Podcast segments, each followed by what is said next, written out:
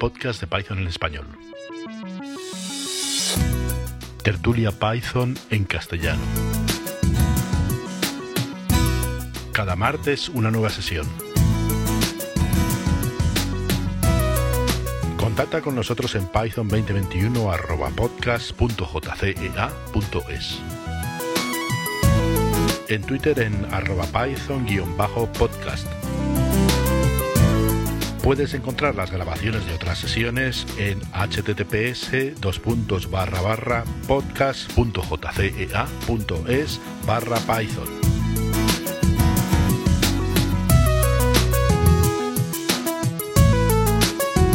Hoy, tertulia del 30 de marzo de 2021. Sí, están grabando bien el audio ahora. Así que debía de ser eso, que le, le cambien después de empezar a grabar y siguen intentando grabar la otra pista.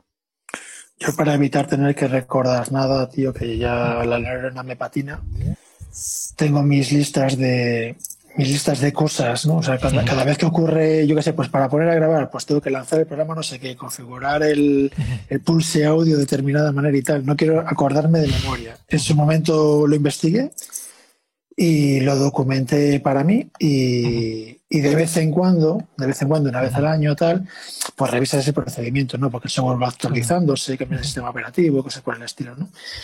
Pero eso de hacer las cosas de memoria, eh, hay que automatizarlo todo. Y lo que no se puede automatizar se documenta. es mi, mi opinión. Bueno, Víctor, ¿qué tal?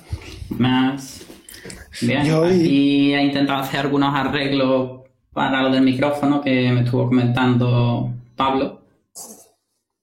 Y bueno, no sé si, si servirá o no. No sé si me escucháis igual, mejor. A mí me da la impresión de que te escucho más o menos como siempre. Mm, pero, no... pero, yo te escucho bien, o sea, no. No recuerdo sí, pero... otra vez. Pero Pablo, Pablo se queja del tema de la reverberación de la sala y cosas así. Debes tener el micrófono alejado de la boca.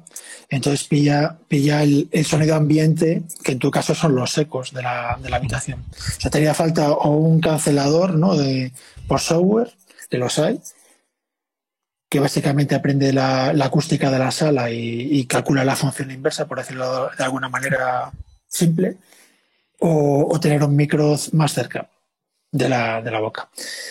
Pero bueno, eh, Pablo, la verdad que se lo está, se lo está currando bastante. Ahora la pelota está en mi tejado, me ha pasado ya un mogollón de audios eh, para publicar. Lo que pasa es que cada audio, aparte que me tengo que hacer un software que me llevará una tarde, pero tengo que hacerlo. Aparte de eso, eh, como quiero meterle los, los comentarios, ¿no? De, un poco el resumen de lo que se va hablando y en, en qué minutos se habla de cada cosa y tal, pues para poderte mover si no, es, si no es infumable el asunto completamente, ¿no? Porque no tenemos un tema fijo. Entonces, hoy hablamos de esto y de esto. Coño, tengo que escucharme dos horas para llegar a la parte que me interesa. Entonces, eh, tengo que escuchar, básicamente, tengo que escucharme los audios enteros, que son dos horas, y lo cual es muy aburrido, porque claro, es escuchar cosas que, y cuando hablo yo sobre todo, pues es más aburrido todavía. Y ir tomando notas de lo que se va hablando minuto a minuto y luego lo que, el software que me queda, pues el software que coge esas notas, ¿no? Con las marcas de tiempo y, lo que se va hablando cada momento. Y, y, eso pegárselo al MP3, ¿no? Pues para añadirle ahí que los reproductores lo, lo manejen, ¿no? Pero eso eh, yo creo que es inminente. O sea, con suerte esta semana, si no, si no me secuestran por las vacaciones esas cosas, con suerte ya, ya, no voy a decir que me comprometo porque la vida es muy puñetera, pero la idea es que esta semana eh, sacar algo ya. Y como, y como Pablo me está mandando mogollón, tengo ya, no sé, como 10, eh, supongo que los iré publicando rápido, o sea, en plan, más de uno a la semana, para ir, para ir un poco poniéndonos al día, aunque tardemos cuatro meses, ¿no? No publicarlos todos de golpe para que la gente no le explote el móvil y la cabeza, pero más de uno a la semana. Y puede ser incluso, no lo sé, pero pudiera ser incluso que los publique de forma desordenada, para que no, eso no tengo que pensar, para que no, no tener que esperar meses a ponernos al día, ¿no? Pues ir publicando, digamos, ir publicando cada semana los nuevos. O sea, los actuales, ¿no? Y, y luego publicando hacia atrás. Lo que pasa es que eso, eso por un lado mola mucho, pues para que el feedback esté fresco y tal, y, y pues si tratamos temas temas, eh, digamos, modernos, ¿no? Como estábamos hablando el otro día de, de la encuesta, ¿no? Porque es algo más o menos caliente. Pero tiene la, la, putada de que, claro, cuando lo escuches dentro de tres años es un Cristo, el, el, sobre todo cuando, cuando estamos comentando cosas que se comentó en un programa anterior y cosas por el estilo, pues como no estoy por orden, a la gente le puede explotar el coco. Entonces no sé muy bien, no he decidido todavía cómo, cómo hacerlo. Evidentemente lo mejor es publicarlo todo de golpe, todo lo antiguo de golpe, y entonces ya estamos al día y ya estamos por saco, ¿no? Pero la verdad que no sé qué pasará si alguien le, se queda, no sé, se queda sin móvil porque se le llena la memoria y le deja de funcionar, o sea, cosas por el estilo, no lo sé. Y no sé, he preguntado por ahí a los seguidores del podcast antiguo que vamos a secuestrar con, con las, con lo, con lo moderno, ¿no? Eh, he estado preguntando qué plataformas de podcast utiliza, pues para para que salgan todas partes que, de lo que ahora mismo se está, se está usando, ¿no? Y nadie me ha comentado Spotify, que es una cosa que me ha sorprendido, ¿no? Que, no, que, lo, que, lo, que la vieja guardia, por lo menos, la vieja guardia, no estoy utilizando Spotify para oír podcast. Entonces, bueno, tengo por ahí una ventana para, para ver cuáles son los requisitos para que Spotify nos añada como, como opción no los he visto, o sea, tengo abierto la ventana, pero no los he leído, o sea que no sé si es fácil o difícil o, requieren un mínimo de actividad o no, no lo sé. Pero bueno, por poner una opción más, pero ahora mismo estaríamos, cuando salga esto, estaría, bueno, cuando salga el primero, que igual cuando salga este ya estamos en 12 sitios más, pero estaríamos en unos cuantos. Estaremos en Apple, en Apple Podcast, en iVoox, que es lo que lo peta en España aparentemente. Eh, otro que se llama Podcaster, Pocket Cast, mejor dicho, Pocket Cast, y otro que se llama Gpoder, que es algo más open source y tal. Y por supuesto el feed directo, ¿no? El feed directo de que lo puedes poner en, tu programa de podcast. Y además eso te dará la opción de también poder seguir Opus y no solo por MP3, que hay formatos mejores que en MP3. Pero bueno, no sé, ya llevamos los ya llevamos siete minutos, o sea, podemos empezar a hablar de Python. Ya. Vale. Eh, hay gente que los publica en YouTube. Le pone una imagen cualquiera al vídeo y te mete ahí un podcast. Pues, eh, pues mira, es una opción que yo no había pensado, pero que efectivamente me la voy a apuntar. Otra más, poner una imagen o poner, yo qué sé, la forma de onda del sonido, ¿no? Pues puede ser. A mí me da muy por saco tener que repartirnos por, porque, por luego el tema de los comentarios, el seguimiento de las descargas y toda esa historia por ejemplo, ahora mismo todas las plataformas en principio, se, en principio y en teoría se descargarían de nuestro sistema, ¿no? el sistema que tengo montado. Con lo cual tengo, tengo control absoluto de cómo se descargan y, puedo llevar estadísticas, por ejemplo, ¿no? Si lo subo a YouTube, pues no va a ocurrir. Pero sí que está la parte de, bueno, YouTube tienes visibilidad y tal. Bueno, no sé, se puede hacer una, se puede hacer una prueba. Me parece una idea interesante que no se le queda una pesada, no lo voy a decir ni que sí ni que no, pero desde luego sí que lo veo como opción. También veo que mucha gente sube YouTube y similares simplemente porque hoy en día nadie lleva nada, o sea, nadie tiene control de nada, todo el mundo delega en un tercero, ¿no? Yo que sé, tiene su blog, pues lo lleva no sé quién. Tiene su podcast, lo lleva no sé quién. Y Evox, por ejemplo, ¿no? tiene su canal de YouTube, pues lo lleva YouTube. No, no porque quiera tenerlo en YouTube y monetice y no sé qué, sino porque no, el tío no tiene nada. No tiene ningún servidor, no tiene ningún servicio de pago, no tiene nada, ¿no? El correo electrónico se lo da Gmail, el no sé qué, el blog se lo da, eh, pues este, el, WordPress y tal. No tiene, tío, no tiene nada. Claro, yo vengo de la prehistoria, de los 90, y siempre he tenido servidor, y siempre he tenido mi dominio, bueno, no mi dominio, pero acceso, o sea, yo mis cosas siempre, siempre las he llevado en una máquina que llevo yo, ¿no? Que soy administrador de sistemas y, bueno, a eso me dedico, con lo cual no me supone una carga reseñable, ¿no? Y me permite hacer mm, cosas extrañas, cosas que no hace nadie, porque todo el mundo depende de una nube, que lo que no te dé la nube, pues no lo tienes.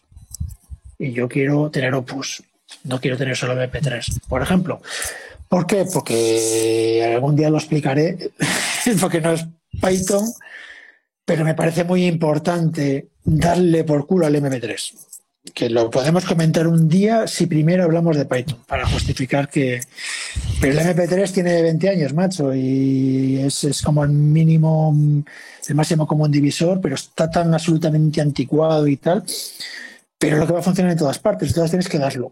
Pero, pero hay que promocionar que existen otras cosas para que otra gente empiece a plantearse que, que hay vida después del MP3. Porque si no hay, es que es la pescadilla que se muerde la cola, básicamente, ¿no? Si no hay demanda de otras cosas, pues no se va a soportar otras cosas. El MP3 realmente es una puta mierda, por decirlo suavemente.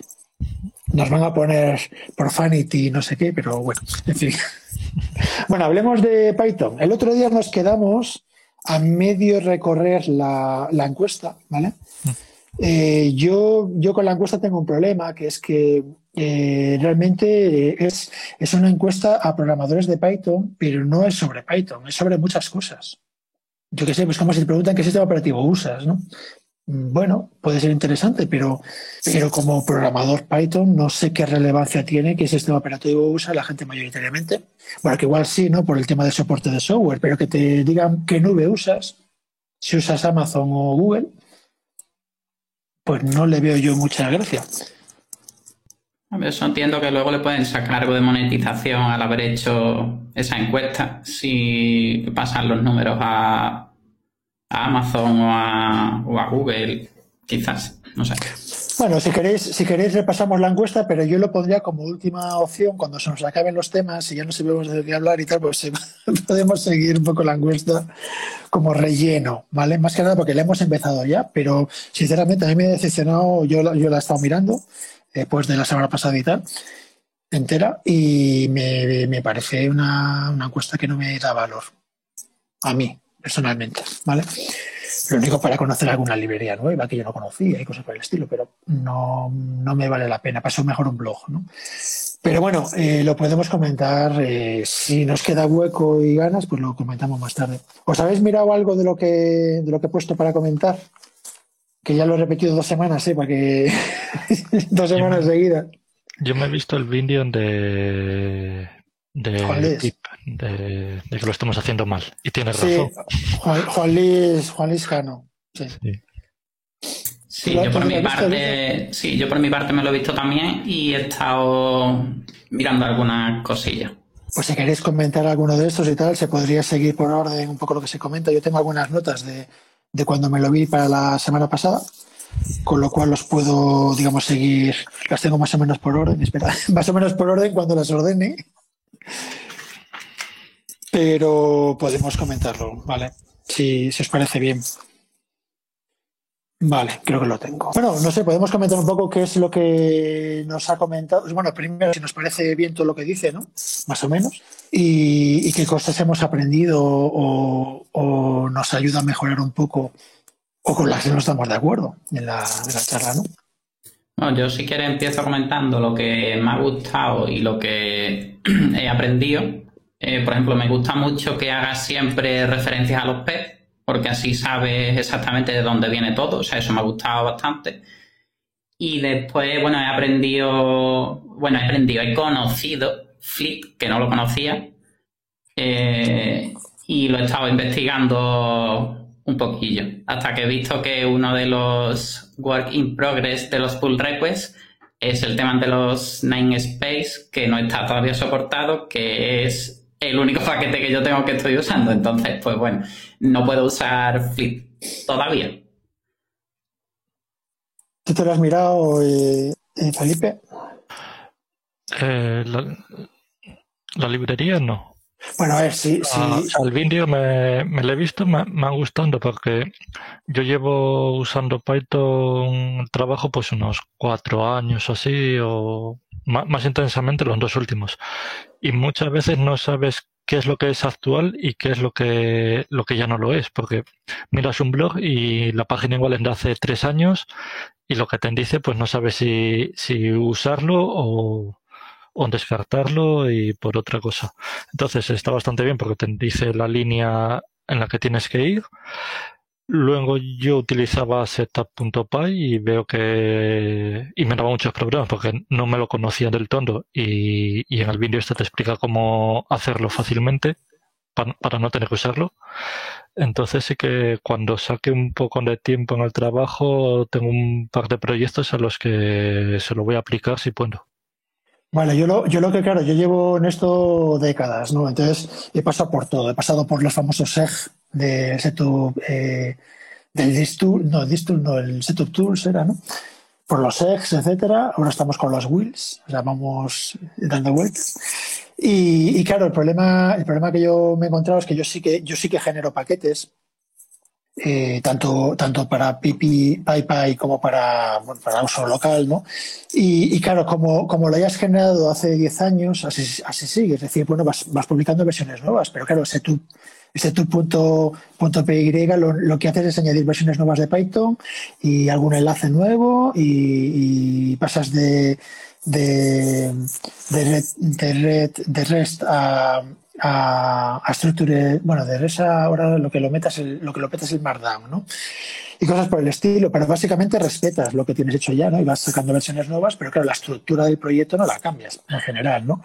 Y luego yo, yo sí que tengo muchas veces necesidad de tirar del setup Setup porque yo, por ejemplo, muchos de mis proyectos requieren librerías en C y cosas por el estilo, ¿no? Incluso tienen que localizar librerías preinstaladas en el sistema operativo, tienes, tienes, tienes que buscar en directorios, saber dónde está y cosas por el estilo. Entonces, necesito ejecutar código a la hora de, de instalarla en la librería, ¿no? No puedo simplemente aplicar una receta, digamos, declarativa y tal.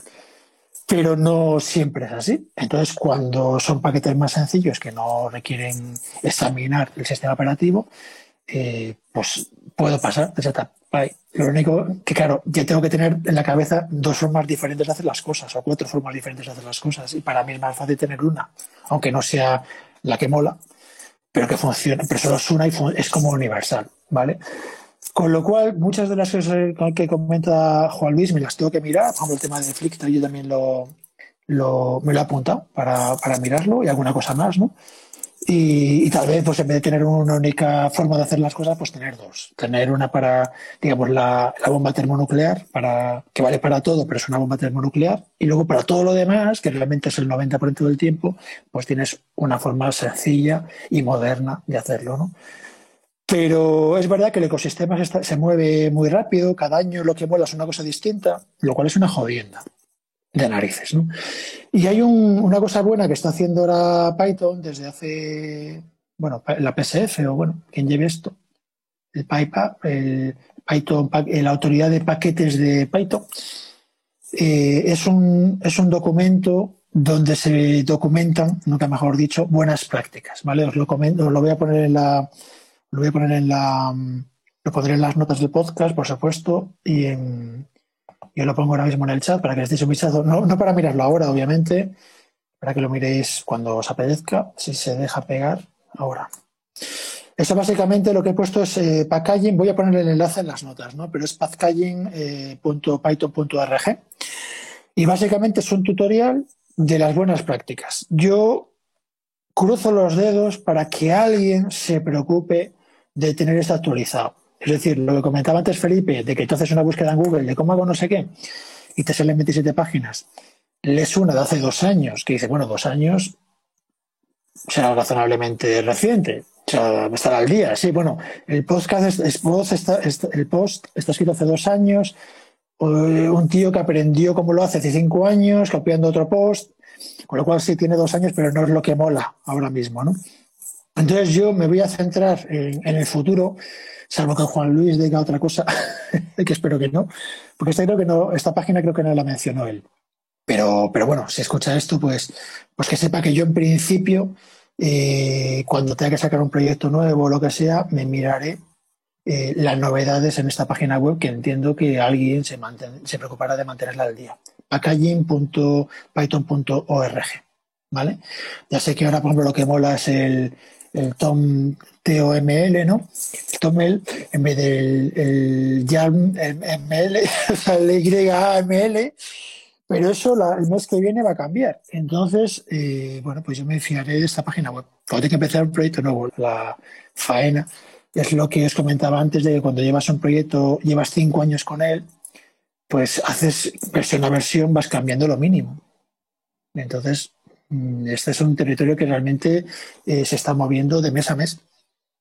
Bueno, de todas maneras, a mí la charla me pareció muy interesante, sobre todo por malas prácticas que yo hago consistentemente pero que en mi caso esas malas prácticas no me dan problemas por idiosincrasias mías, idiosincrasias mías, ¿no? Como por ejemplo, yo suelo instalar la última versión de Python cuando, o las últimas versiones, yo ahora mismo tengo Python 3.6, 3.7, 3.8 y 3.9 y 3.10 en mi portátil. Pero son instalaciones desde fuente. Entonces se instalan en USR local, eh, bin, lo que sea, ¿no? Y cada vez que sale una versión nueva, actualizo esa versión, aunque sea de Python 3.6. Entonces, claro, yo instalar paquetes en el Python, comillas, a nivel de sistema operativo, no me causa problemas con el sistema operativo porque el sistema operativo está usándolo en USR, USR bin y yo estoy usándolo en USR local bin, ¿vale? Entonces, aunque mi 3.6 no es el 3.6 del sistema y el 3.7 no es el 3.7 del sistema, con lo cual yo puedo instalar paquetes con alegría que no rompo el sistema, ¿vale? Pero esto es algo Mm, es una, peculiaridad mía. O sea, realmente sí que es muy buen consejo el no, o sea, instalar todo en VirtualEnv o en tu directorio de usuarios si, si quieres, digamos, hacer instalaciones para varios proyectos y tal. En tu directorio de usuarios no lo instales en, el, en el sistema operativo, ¿vale? Si tienes que hacer sudo pip install, lo estás haciendo mal.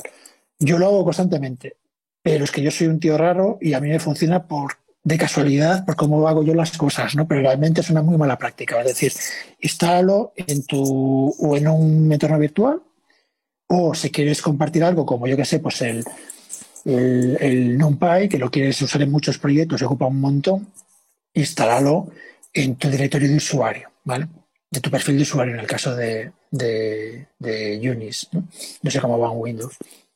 Y eso, por ejemplo, me parece un consejo que yo en mi caso no lo necesito, entre comillas, o digamos, no me ha dado guerra, pero que realmente sí es una buena práctica, macho, y, a mí me costaría poco eh, tirar el sudo, eliminar el sudo de mis comandos y instalarlo, instalarlo en mi usuario, no lo instalas a nivel de sistema operativo. Pero bueno, es que son décadas de... ya, ya es memoria muscular lo que yo hago, ¿no?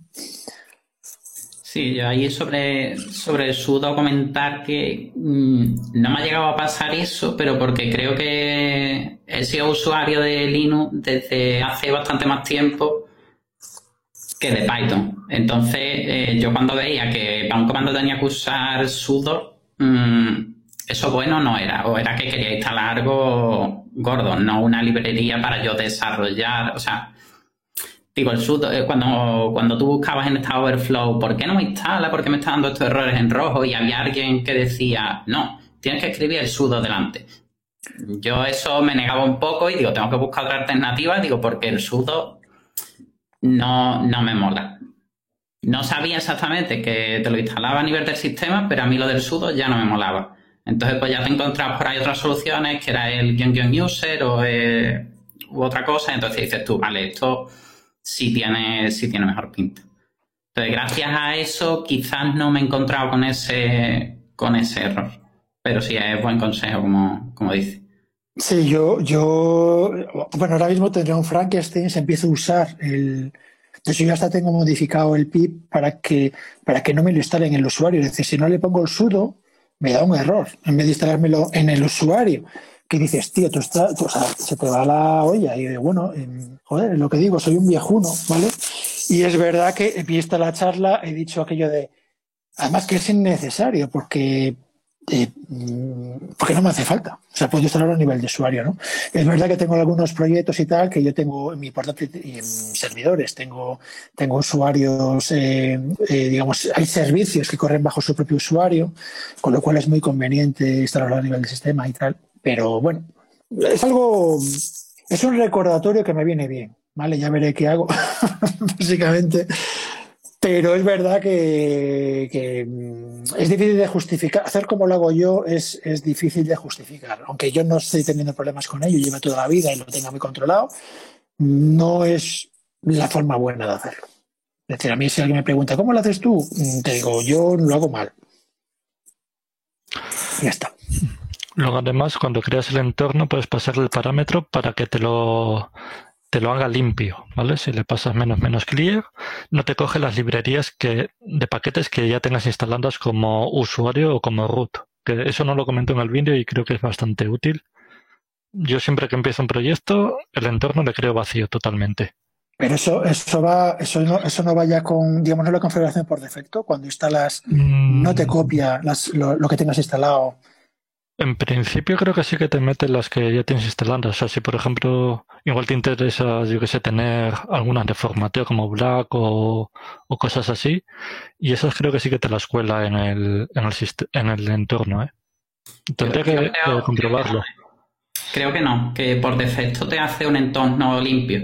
Si tú te creas un entorno y le haces un pip por ejemplo, a ese entorno que te acabas de crear, normalmente está vacío a no ser que tú por defecto tengas puesto otra cosa o a lo mejor estés utilizando herramientas para que te cree el entorno, utilizando por ejemplo PyCharm o otros ID que ya te generan eso de forma automática y te quieran utilizar cosas del entorno de usuario.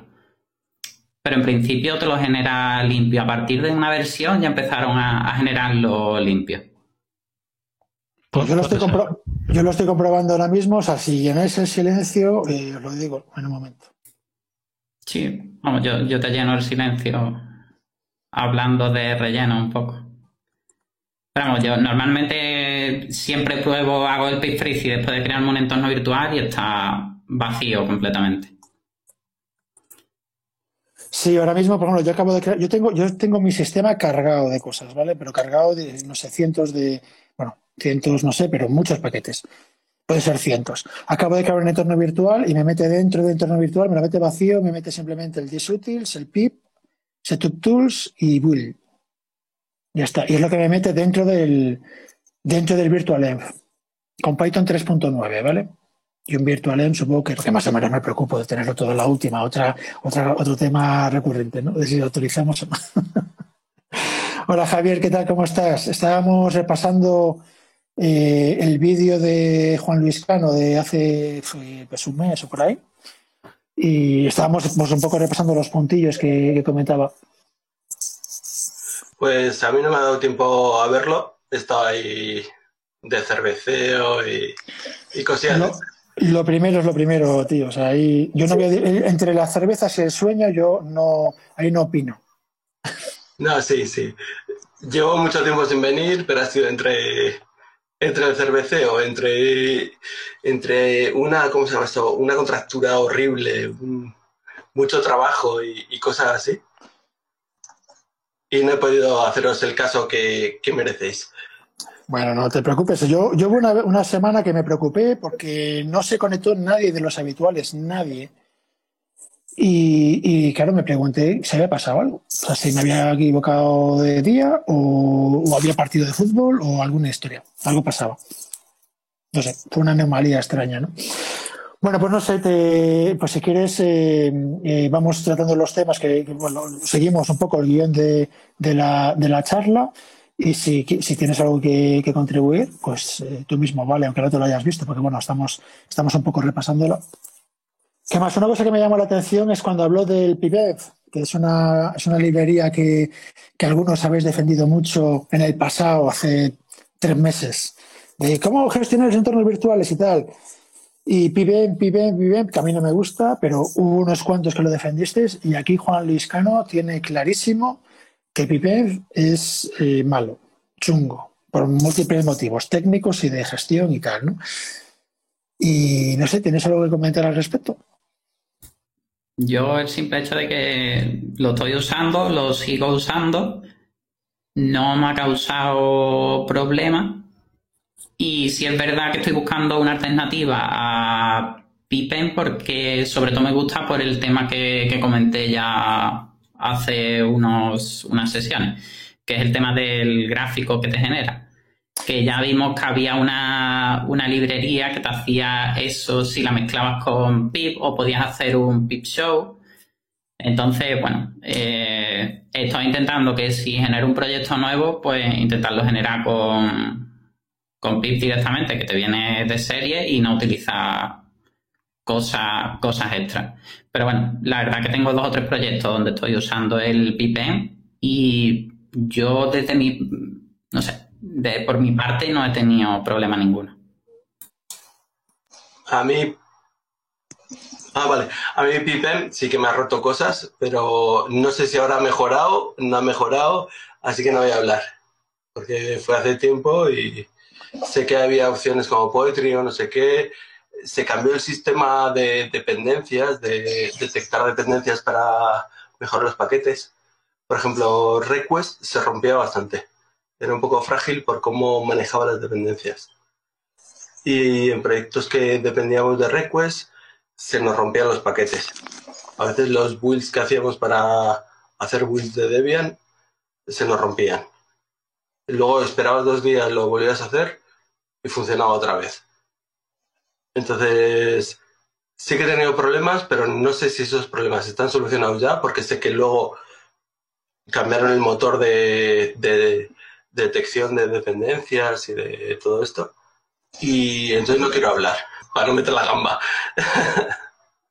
Bueno, hablo yo. Si eso, una, podemos coger alguna buena práctica, como que cuando alguien quiera hablar, levante la mano, como he levantado yo, y cuando termine de hablar, que quite la mano, pues a ver, para que empiece a hablar otro. O sea, si no haya pausas y tal, no sé se me ocurre, ¿eh? Lo sé claro, a mí me ves en una pantalla y levanto la mano en otra, es que tengo dos a la vez. No sé, no lo sé. Pues intentadlo vosotros a ver si nos apañamos así o a ver cómo vamos. Eh, a ver, yo, eh, yo miré Pipe, Pipe hace un, como dos veranos cuando salió, porque además de repente salió un rollo de que era la forma oficial de hacer las cosas, que había dicho alguien importante, ¿no? De la comunidad. Y entonces me lo estoy mirando y no me gustó. Me pareció mm, innecesario, un poco fascista y, y no me acabo de, de volar. Lo único, que me, lo único que me gustó, aparte de fijarte las dependencias, lo que me gustaba es que metía los hashes de los ficheros. No solo te fijaba la dependencia, sino que metía el hash. Con lo cual yo el tema de seguridad, que yo estoy bastante preocupado y lo podemos comentar mm, luego, porque lo he estado mirando. Eh, con el tema de pues eso de que te cuelen un troyano en, en, en y cosas por el estilo, ¿no? Y, entonces al, al, fijar el hash, dice, bueno, fijo el hash eh, se me cuela un troyano, suplantando la versión que yo, que yo he fijado, ¿no? Por lo menos se entera. No sabré muy bien qué ha pasado, ¿vale? En plan, ¿qué pasa, qué pasa, qué pasa? Pero coño, no te instala el troyano. ¿Vale? Ya investigarás tú qué es lo que pasa, ¿no? Pero, por ejemplo, yo el tema de dependencias y tal no tengo problemas porque normalmente cuando ya cuando creo un entorno virtual, pues ya meto allí las dependencias que me, que me hacen falta y me da igual qué cuelga de qué, en general, ¿no? Con Asible o con lo que sea, o con un script sencillo y con el depends, el dependencies, ¿no? Pero eh, lo de fijar dependencias sí que puede ser interesante, pero por ejemplo en pip, en los pip modernos tenemos el tema este del pip, el pip compile, ¿vale? Que te analiza, te analiza el entorno, te da, te da las versiones actuales que tienes instalado y te genera un fichero con esas versiones, ¿vale? Para que lo puedas meter como requirements. Con lo cual, ya no, la poquita ventaja que tenía para mi pipem, que era fijarte dependencias y tal, pues con pip compile lo boté. Y hace solo eso. Lo metes como requirements y ya está, estás fijando dependencias. Entonces no le veo, no le veo la gracia, pero bueno, eh, que no le vea yo la gracia no significa que no tenga sentido. ¿eh? O sea, significa que como trabajo yo, que, que eh, ya creo que ha quedado claro que trabajo de forma de formas extrañas, para mí no, le, no me resuelve ningún, ningún problema, ¿no?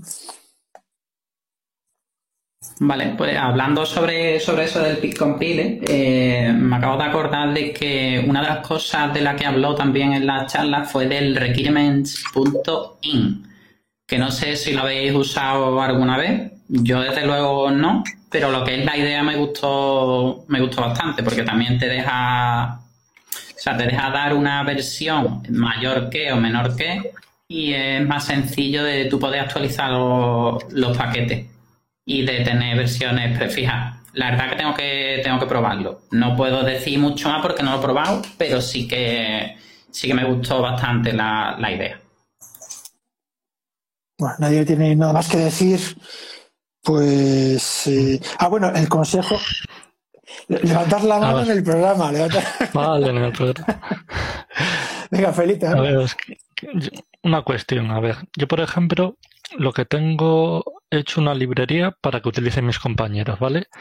Entonces, esa librería tiene una serie de dependencias que en el requirement van fijando a, a una versión concreta. Mis compañeros tienen otras versiones de las mismas dependencias. Y entonces es un poco jaleo. Yo no sé si vosotros lo tratéis de alguna manera o que el usuario cuando se la baje se busque la binda. normalmente son versiones compatibles, pero claro, ya te dice que igual yo no actualizo desde hace tres meses y entonces él tiene una versión más nueva porque ha salido la semana pasada o al revés.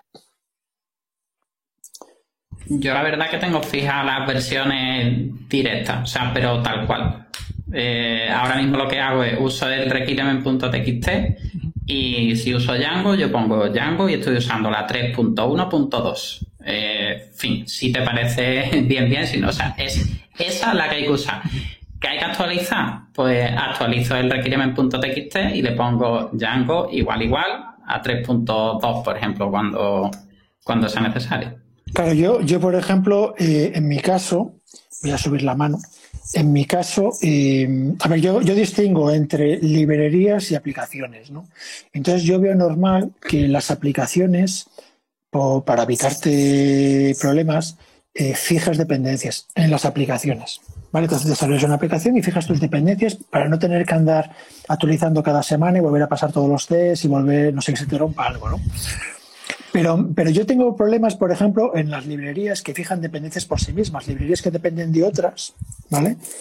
Y te y obligan, yo qué sé, pues yo uso request eh, X y yo fijo request X, bueno, yo no fijo request X, yo fijo request a secas y request eh, me importa un montón de librerías con versiones prefijadas que, bueno, que funcionan entonces, de repente tengo problemas de compatibilidad entre, por ejemplo, yo quiero instalar dos librerías distintas que tienen, que, tienen segundas dependencias incompatibles, porque exigen versiones distintas. Y ahí tienes un problema. Entonces te tienes que plantear por qué una librería fija sus dependencias. Entonces, evidentemente está un tema de, de digamos que él está seguro de que con eso funciona, ¿vale? Pero no es un poco overkill fijarte esas dependencias a ti cuando tú puedes tener otras librerías que requieren otras dependencias diferentes, otras versiones diferentes. Y que el tío simplemente lo que ha hecho es que no ha comprobado si funciona o no. El tío garantiza que la versión 2.7 funciona, pero no ha probado con la 2.8, que también va a funcionar. Pero él te obliga con la 2.7. Y eso, como a mí, me parece una mala práctica en general. ¿Vale? Habrá casos que, bueno, que sabes que con la 2.8 peta, pero entonces saca una versión nueva que te, que te diga menor que 2.8 o alguna historia, o menor que 2.8 pero mayor que no sé qué, ¿no? Algo por el estilo, es que me parece eh, mm, básicamente causa incompatibilidades porque tengo, tengo, tengo dependencias mías con subdependencias incompatibles. Terminado.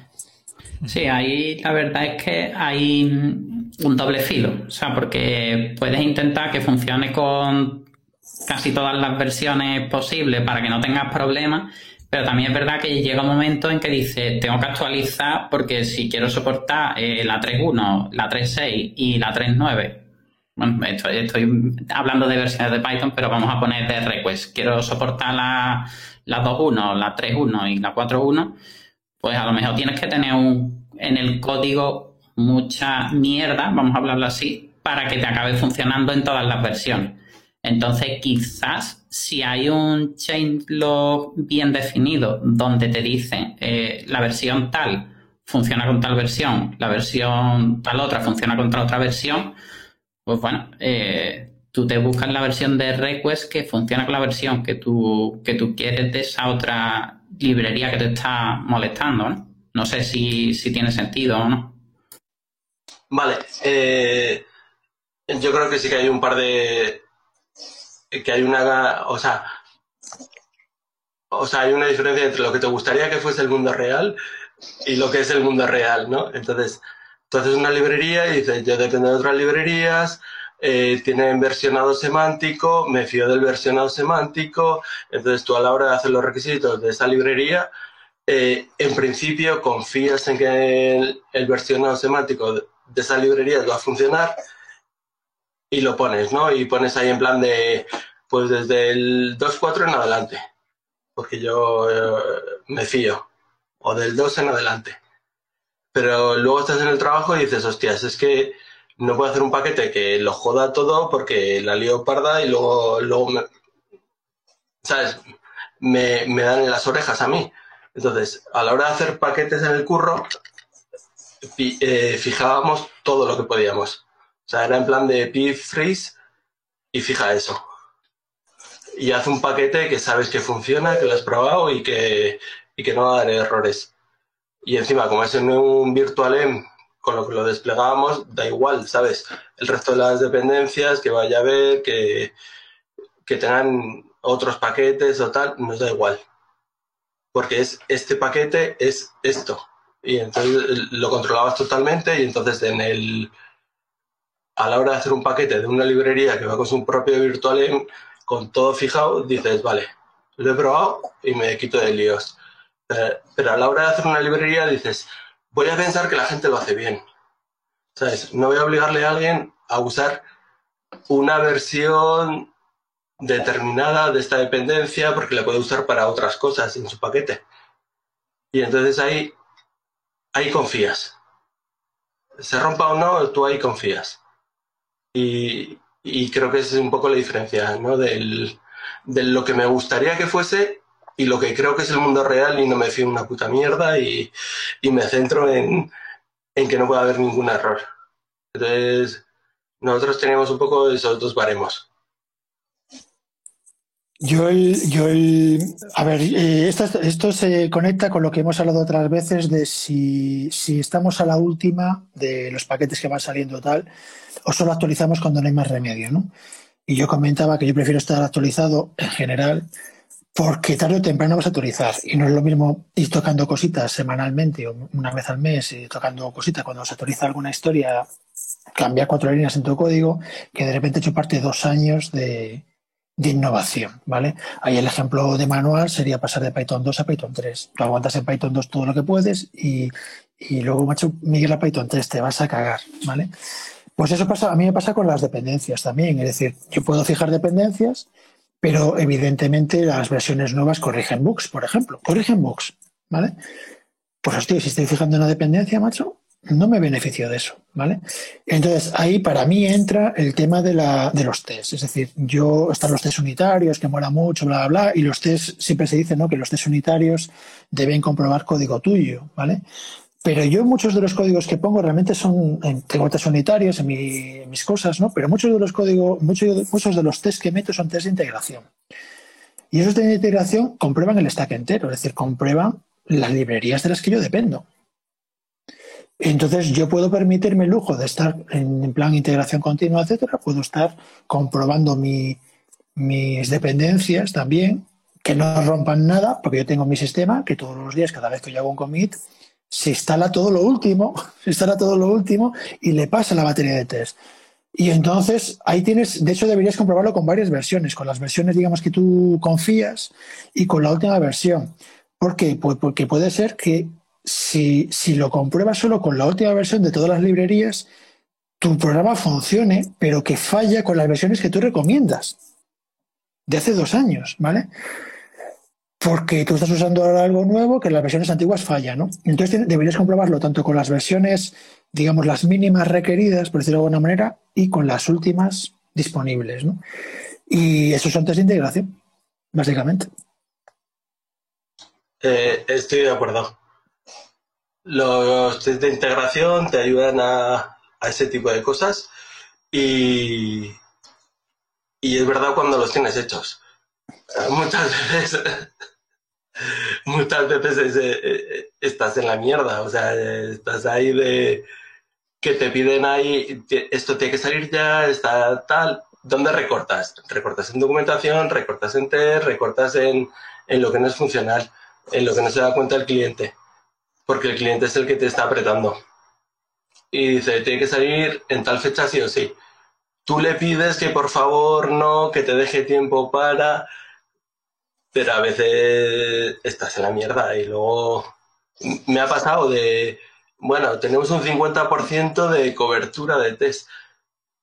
Pues he subido unas versiones porque Safety nos decía que eran inseguras y, me he comido luego ahí un marrón porque en nuestros test al 50% no detectaba nada. O sea, y entonces nos hemos tenido que, o sea, me tengo que comer, hacer un montón de test, hacer un montón de cambios de, de miles y miles de líneas en la librería y tal. Adelante. No, no. Eh... Estoy pidiendo la voz, pero cuando me toque. Ah, vale, vale. No, cuando quieras. O sea, básicamente es simplemente eso, decir que teníamos test, 50% de cobertura y, y luego a la hora de la verdad nos hemos comido una en producción que hemos tenido que dar marcha atrás y luego comernos cambios de miles y miles de líneas que, que no habíamos detectado en unos test con un 50% de cobertura. Que hace falta más. ¿Y cuánta es la cobertura que hace falta para garantizar? Nunca se sabe. Sabe, sabéis que un 100% de cobertura no te garantiza que ejecutes todo el código. Lo sé, y branch coverages de 100%, eso es... Eso es imposible. Sí. Hombre, siempre puedes usar de test de integración, puedes usar a los usuarios. Dice, bueno, ya te, ya te petará por, por integración, te petará por incompatibilidades entre librerías y tal. O sea, es, lo suyo. Lo que ocurre es que una, también una, una, buena práctica es tener mecanismos de rollback eh, sencillos, rápidos, etcétera. ¿no? Es decir, bueno, que cuando peta, que pete rápido y, darle un botón y volver para atrás. O sea, ya está. Entonces, pues hacer, pues hacer test de integración a lo salvaje, ¿no? En, sistemas online de estos de, despliegue continuo, bueno, lo que está ahora de moda, de, bueno, de hace tiempo, ¿no? De, dar el servicio online, pues lo que vas dando, por ejemplo, es vas aumentando la cobertura del. Sacas una versión nueva, pero no la tiene todo el usuario, la tiene el 1% de los usuarios. Y si no falla, el 2%, el 5%, y en, una semana lo tiene todo Dios. Pero, Sí, sí, con, con Flash, con historias, ¿no? Y eso te permite hacer avanzar. Es que el problema, el problema de fijar dependencias es que te quedas anclado, tío. Y, y muchas veces las versiones nuevas tienen mejoras. Son más rápidas, te dan más funcionalidades, corrigen bugs, etcétera. Entonces, fijar dependencias a piñón fijo, yo entiendo que lo has probado con eso y, y, funciona, ¿vale? Pero eh, no sé, en algún momento, sobre todo en sistemas que están vivos, ¿no? Porque hay, porque hay sistemas, bueno, me estoy liando un poco, ¿no? Hay sistemas que tú haces la aplicación, la entregas y te olvidas, ¿no? Pero sistemas que, están, que tienen un mantenimiento continuo, en continuo, continuo, yo creo que, es, hay que seguir las dependencias también. El ejemplo lo tenemos con Python, la migración a Python 3. Tú, una dependencia masiva es Python 3, o sea, dependencia para tu proyecto, ¿no? Pues hay que migrar, tío. Tarde o temprano te va a dar por culo el no haber migrado. Eh, incluso dentro de Python 3. O sea, nosotros estamos en Python 3.6 y el entorno de desarrollo se nos ha roto PyPy porque una dependencia de... No, perdón, ¿cómo se llama? Eh, porque una dependencia de Python usa async await. Y async await no es compatible con 3.6. Entonces, teóricamente, y Python es compatible con 3.6. En la práctica se nos se nos ha roto el entorno de desarrollo. Entonces, sí, hay que, hay que estar avanzando porque si no, si no vas a ser tú el que está en la cola comiéndote esos errores de no haber avanzado. Bueno, si nadie más tiene más, nada más sobre esto, o no sé si alguien tiene algo que decir. Mira, sí, le vamos a hacer lo de levantar la mano, tío, es que si no. yo comentar que ante lo que ha dicho Javier antes de, del 50% de código y de que se puede, de que no lo tienes todo probado y de que, bueno, pasa los test con el 50%, pues ¿qué vas a hacer? Pues subir la versión. Eh, no puedes hacer otra cosa. Bueno, es totalmente igual, igual que tú, Javier. O sea, me ha pasado exactamente lo mismo. Y yo ahora mismo estoy fijando las dependencias porque todavía sigo ahí en un 65% de test. Cada día intento subir, o cada semana intento subir un 1% porque ya va costando. Los primeros días iba de 10 en 10, luego de 5 en 5, pero ya, claro, ya va costando subir ese, ese porcentaje cada vez más. Y ya no es como habéis hablado antes por el porcentaje, sino ya es porque cubras código de verdad. O sea, no, no por llegar al 100%, pero sí por llegar a tener cubierto código que está, que sabes que no se está aprobando nada. Bueno, si queréis avanzamos un poco la charla, un poquito más. Hay un tema sobre test, joder, no me acuerdo cómo se llaman, eh, es el tipo de test que es que se hacen mutaciones al código para que cuando la gente hace código de Happy Path, pues directamente esos test te los de como inválidos el, eh, era mutation test o algo así. Bueno.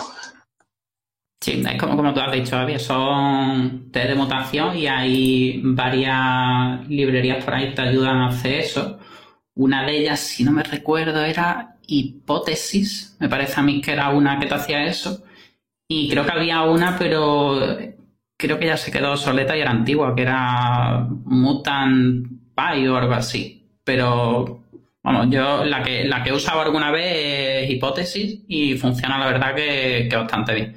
Está bastante chula. De un test eh, consigue generar a lo mejor 20 eh, test diferentes y sobre todo ayuda mucho con el tema de, que te busca los corner case, como tú has dicho, y también te mete mucho temas de, de Unicode, que por ejemplo eso a lo mejor con el, Python antiguo, con Python 2, pues te ha ayudado mucho más que con Python 3, pero bueno, está bien saber que tu código, si le metes un carácter chino o un carácter árabe, eh, no va a petar por todos lados. Entonces, eh, hipótesis te ayuda bastante a esto, los test de mutación en general. Avanzamos un poquito más. Eh, yo aquí tengo apuntado lo del tema de Fleet, pero ya lo, ya lo hemos comentado antes. Para, el que no se haya visto la charla, Fleet es, eh, es una plantilla. O sea, es un programa que te genera una plantilla para tu proyecto, tú le metes mm, una, descripción de tu proyecto y el, programa te va haciendo preguntas, lo pondré en los enlaces, eh, te va haciendo preguntas de pues, cómo se llama tu proyecto, la dirección de correo de, contacto, la página web, etcétera, y te genera los ficheros de configuración para el PIP. Para, yo no sé qué utilidad tiene más allá de generar la primera vez la primera plantilla y luego hacer un copy y pega entre proyectos, cambiando lo que sea necesario, pero bueno, ahí está. Entiendo que la plantilla evolucionará y te ayudará a meter cosas nuevas entre ellas, a ver si algún día me, voy a mirar, retomando otra vez lo de, lo de Flip, que, que miré el pull request que había pendiente para el tema de los Nine Space y comentar que precisamente ese, ese pull request eh, hay bastantes comentarios, entre ellos del autor, eh, diciendo que la idea de añadir eso no le gusta mucho. Porque como él no lo usa y tampoco lo ve buena práctica, pues que, bueno, que, no le gusta mucho la idea. Entonces creo que para poder meter eso, el tema de los Nine Space, eh, va a haber que pelearse, va a haber que pelearse bastante para que, para que entre ahí. Pero bueno, habrá que intentarlo. Pero te refieres a que el tío no le gusta la idea de, que un paquete sea un subpaquete de otro paquete, nunca mejor dicho, y, a través de PIP, porque son muchísimos proyectos que lo usan. O sea, hay muchísimos proyectos que tú instalas el core y luego estarás plugins, por decirlo de alguna manera, ¿no? Por ejemplo, pues sin más lejos, Zope, por ejemplo, funciona así. Entonces, claro, que, el hombre te diga que no le mola, y bueno, tus clientes, entre comillas, tus clientes necesitan esto, ¿no? Sí, bueno, hay que comentar que en, muchos de los comentarios eh, la mejor respuesta, una de las mejores respuestas que he visto es simplemente, no, mira, es que la P, no sé si es la 420 o... mejor no digo número, pero una, de las PP hablando sobre los Nine Space. Entonces, como, bueno, está en una PEP, está aceptada, lo está usando mucha gente, sobre todo para el tema de los, de los plugins, como, como tú comentas, Jesús.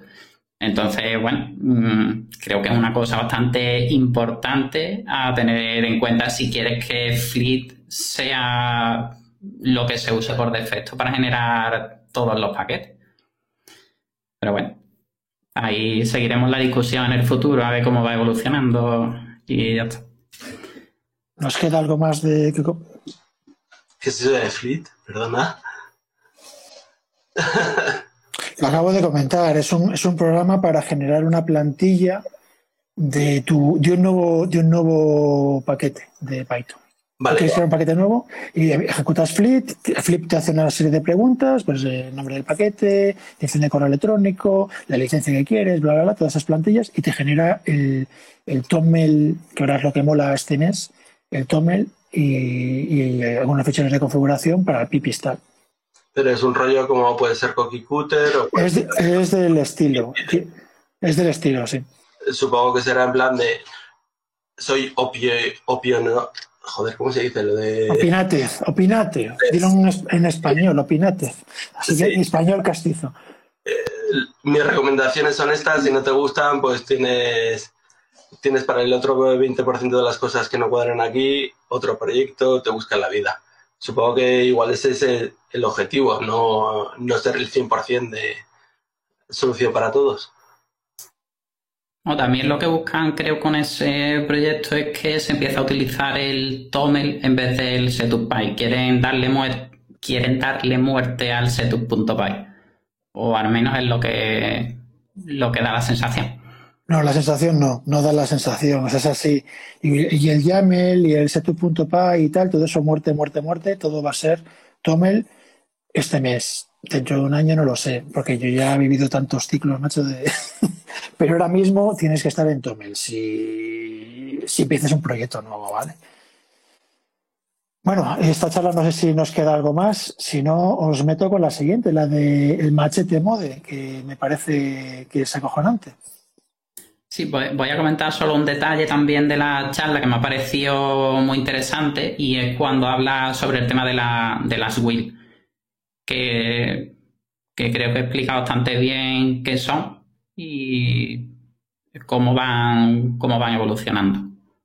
Lo comenta sobre todo hablando de utilizar las wheels de Python para poder instalar, digamos, eh, en vez de tener que instalar la dependencia del GCC que habría que instalar, por ejemplo, en una imagen Alpine, pues te instalas un wheel de Python que ya te viene con todas esas dependencias instaladas. Y entonces pues, utilizas solo Python para poder usar tu, software. No tienes que instalar nada, bueno, sí, tienes que instalar la web, pero no es nada extra de paquetes en tu propio Python.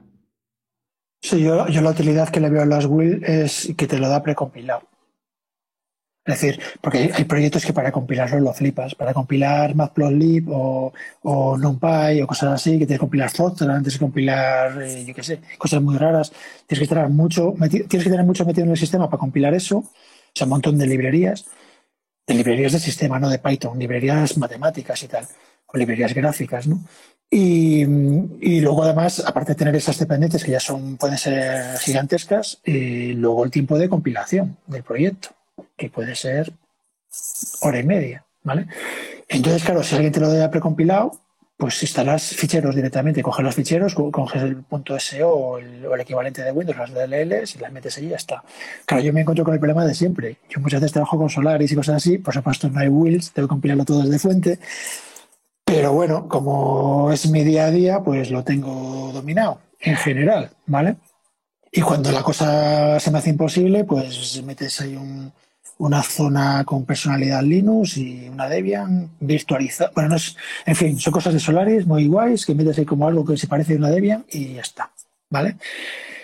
Pero esa es la, para mí la autoridad gorda. Yo, yo recuerdo cuando, cuando empezó el tema de Conda, que yo, yo veía que la gente flipaba en Windows, pero claro, instala tus dependencias que hay que compilar en Windows, o sea, ni de coña vas a poder. Entonces lo que te daba Conda, se te daba, te daba el NumPy y similares compilado ya para Windows. Y eso es lo que hemos ganado con los wheels. Eso lo tienes para todas las plataformas también, para todas las plataformas soportadas. Luego, una cosa que es una, para mí es una putada bien gorda, pero es más de gestión de proyecto, del proyecto que genera los wheels. Es que para mí es muy típico, yo como siempre estoy a la última en, en sale la versión nueva de Python y ya la compilo y la meto a mano, ¿no? Pues claro, ningún paquete tiene los wheels para la versión 3.10 de Python, que ya hay alfas por ahí. Pues yo quiero, yo, yo quisiera que en un Python tuviera ya alfas, que tuviera wheels para Python 3.10 alfa, ¿vale? Para poder probar cosas y tal. Y, lo peor es que sale la 3.10 cuando salga y hasta dos o tres o cuatro meses después los paquetes, hasta que no sacan una versión nueva, no aplican wheels de forma retroactiva. Es decir, sale ahora mismo para NumPy tenemos la eh, wheel para 3.9 en Linux. Pues cuando salga la 3.10, hasta que no salga una versión nueva de NumPy, no habrá wheel para 3.10. Y eso puede ser tres meses. Entonces, durante tres meses no podéis instalarlo a menos que lo compiles desde fuente, que es lo que hago yo, y a tomar por saco, ¿no? Pero que, me parecería una buena práctica para los, los que dan wheels, el que dieran wheels para las, por lo menos para la, yo no digo para las alfas de Python, sino para las betas de Python. Para cuando salga la versión definitiva tener ya ahí un, tener tus dependencias que, que ya lo puedes instalar.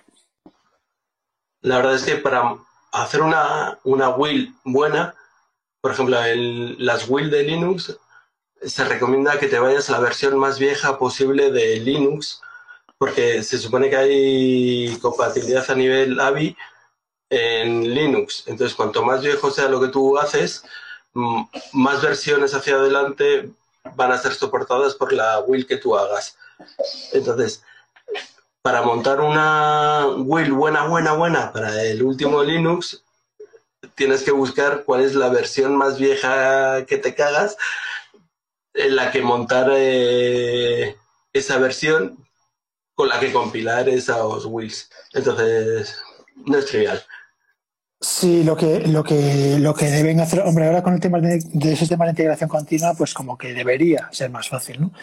Pero yo lo que he hecho en el pasado cuando he necesitado esto es que tú tienes tu máquina virtual Red Hat del año, pues la última soportada, yo que sé, la Red Hat 6, ya no sé ni cuál va, ¿no? Y, pero que tiene a lo mejor cinco años y, y el paquete lo generas ahí. Lo generas ahí y, y rezas, porque bueno, a veces hay problemas de incompatibilidades pero bueno, en principio, en Linux no se garantiza la compatibilidad binaria, eso es mentira, eso te lo garantiza Solaris, pero Linux no te lo garantiza.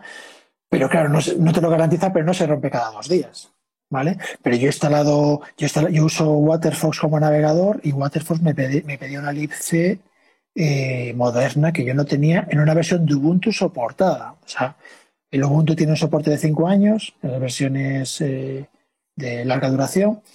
Y, mi navegador no soportaba mi Ubuntu soportado por Ubuntu, porque me pedía una, una, una glib, una CLIB más moderna. Y tú dices, coño, si está soportado oficialmente, o sea, este, esta versión está soportada por el fabricante, ¿tú, ¿el navegador no lo aguanta? Pues no, no lo aguantaba.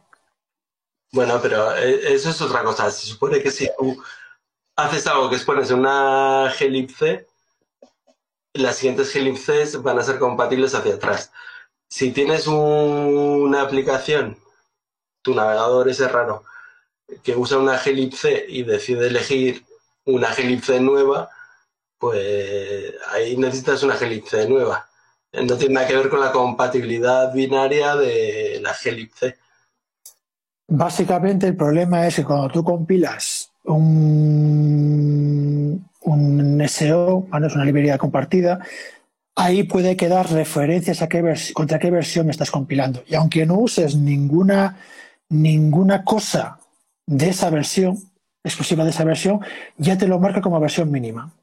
A nivel del binario, ¿sabes? En las cabeceras self del objeto, ya te dice, se ha compilado contra, contra esta versión, entonces es esa versión o superiores. Pero no te admite versiones antiguas, aunque tú no uses nada, mm, nada específico de esa versión, ya estás fijando la versión mínima. Entonces, para evitar eso, lo más sencillo, lo más sencillo es simplemente compilas en la máquina virtual más antigua que quieras tener y entonces ya estás fijando la versión mínima, pero es una versión mínima que es de hace seis años. Sí, sí. sí, eso es a lo que me refería yo con que tienes que ir para generar los wells para que sean compatibles hacia adelante, lo tienes que hacer en la versión más antigua en la que puedas instalar Python 3.10. Entonces tienes que buscar un entorno de compilación donde puedas compilar 3.10, pero que sea lo suficientemente viejo como para que todas las versiones de glibc a partir de entonces sean compatibles. Es como una cosa así como marcianada. Eso que has comentado es muy interesante porque ahí estamos suponiendo que alguien que tiene un sistema operativo muy antiguo va a meter 3.10 desde código, o sea, compilándolo no va a depender de un paquete del sistema.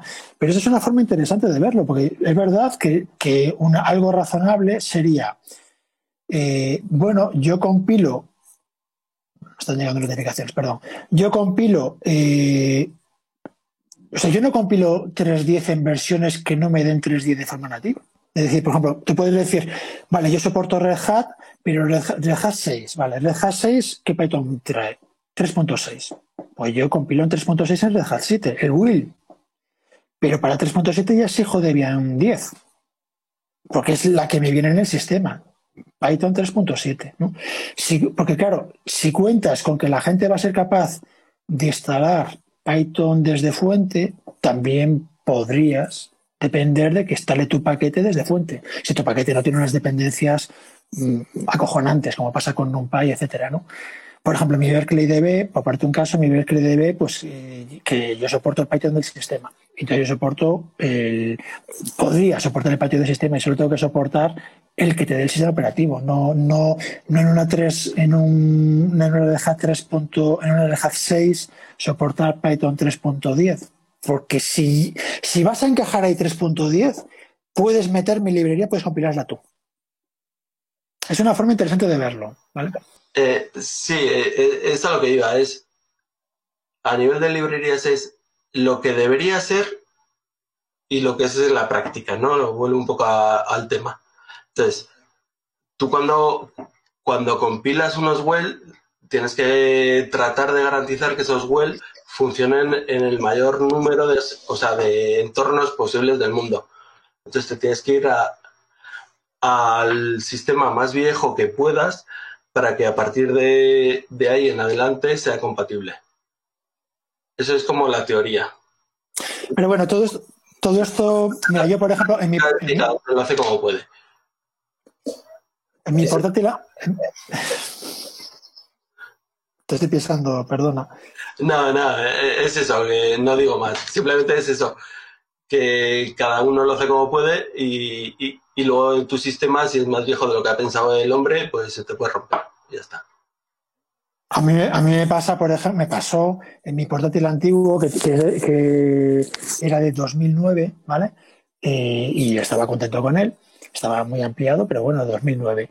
Pues, por ejemplo, yo tenía problemas con TensorFlow, etcétera, y similares, porque requerían SS 4.1, etcétera, instrucciones multimedia de estas muy avanzadas, ¿no? recientes, y mi CPU no lo soportaba pero me dejaba instalarlo bien, es decir, las dependencias estaban bien, etcétera, pero simplemente en vez de meter detección de CPU eh, en tiempo de ejecución, suponían que tenías como mínimo una CPU X.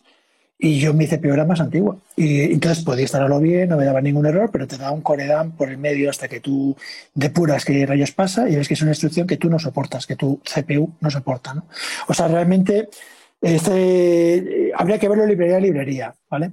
Pero es verdad que muchos proyectos que te, dan un will eh, es por ahorrarte la compilación, básicamente, ¿no? Y en entornos Unis, en general, la compilación, quitando, bueno, cuando tiras de, Docker y tal, cambia la cosa, ¿no? Pero en un entorno Unis estándar, tienes un compilador de C. Y si no lo tienes, haces eh, eh, apt-get y lo tienes. O sea, no es un problema para mí el, el S. ¿no? Es verdad que si ya, ya tiras, por ejemplo, de Docker, pues puede ser que no tengas un compilador dentro del Docker. Entonces, que te lo dé compilado es un plus.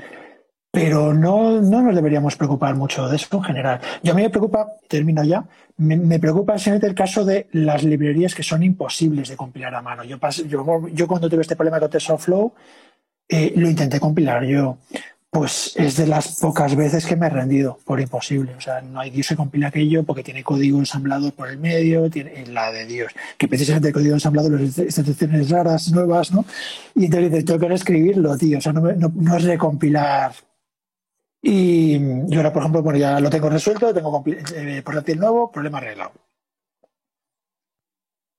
No, yo iba a comentar que el tema de, de usar WIT dentro de Docker o no, realmente no los he usado nunca. Al final siempre acabo tirando por, me instalo dentro del Docker el, el G++ o el GCC, que es normalmente son las dependencias que requieren, o por ejemplo para Report Lab, pues te instalas el libpng o las cuatro librerías necesarias y una vez que te las instalas, pues eso tira para adelante.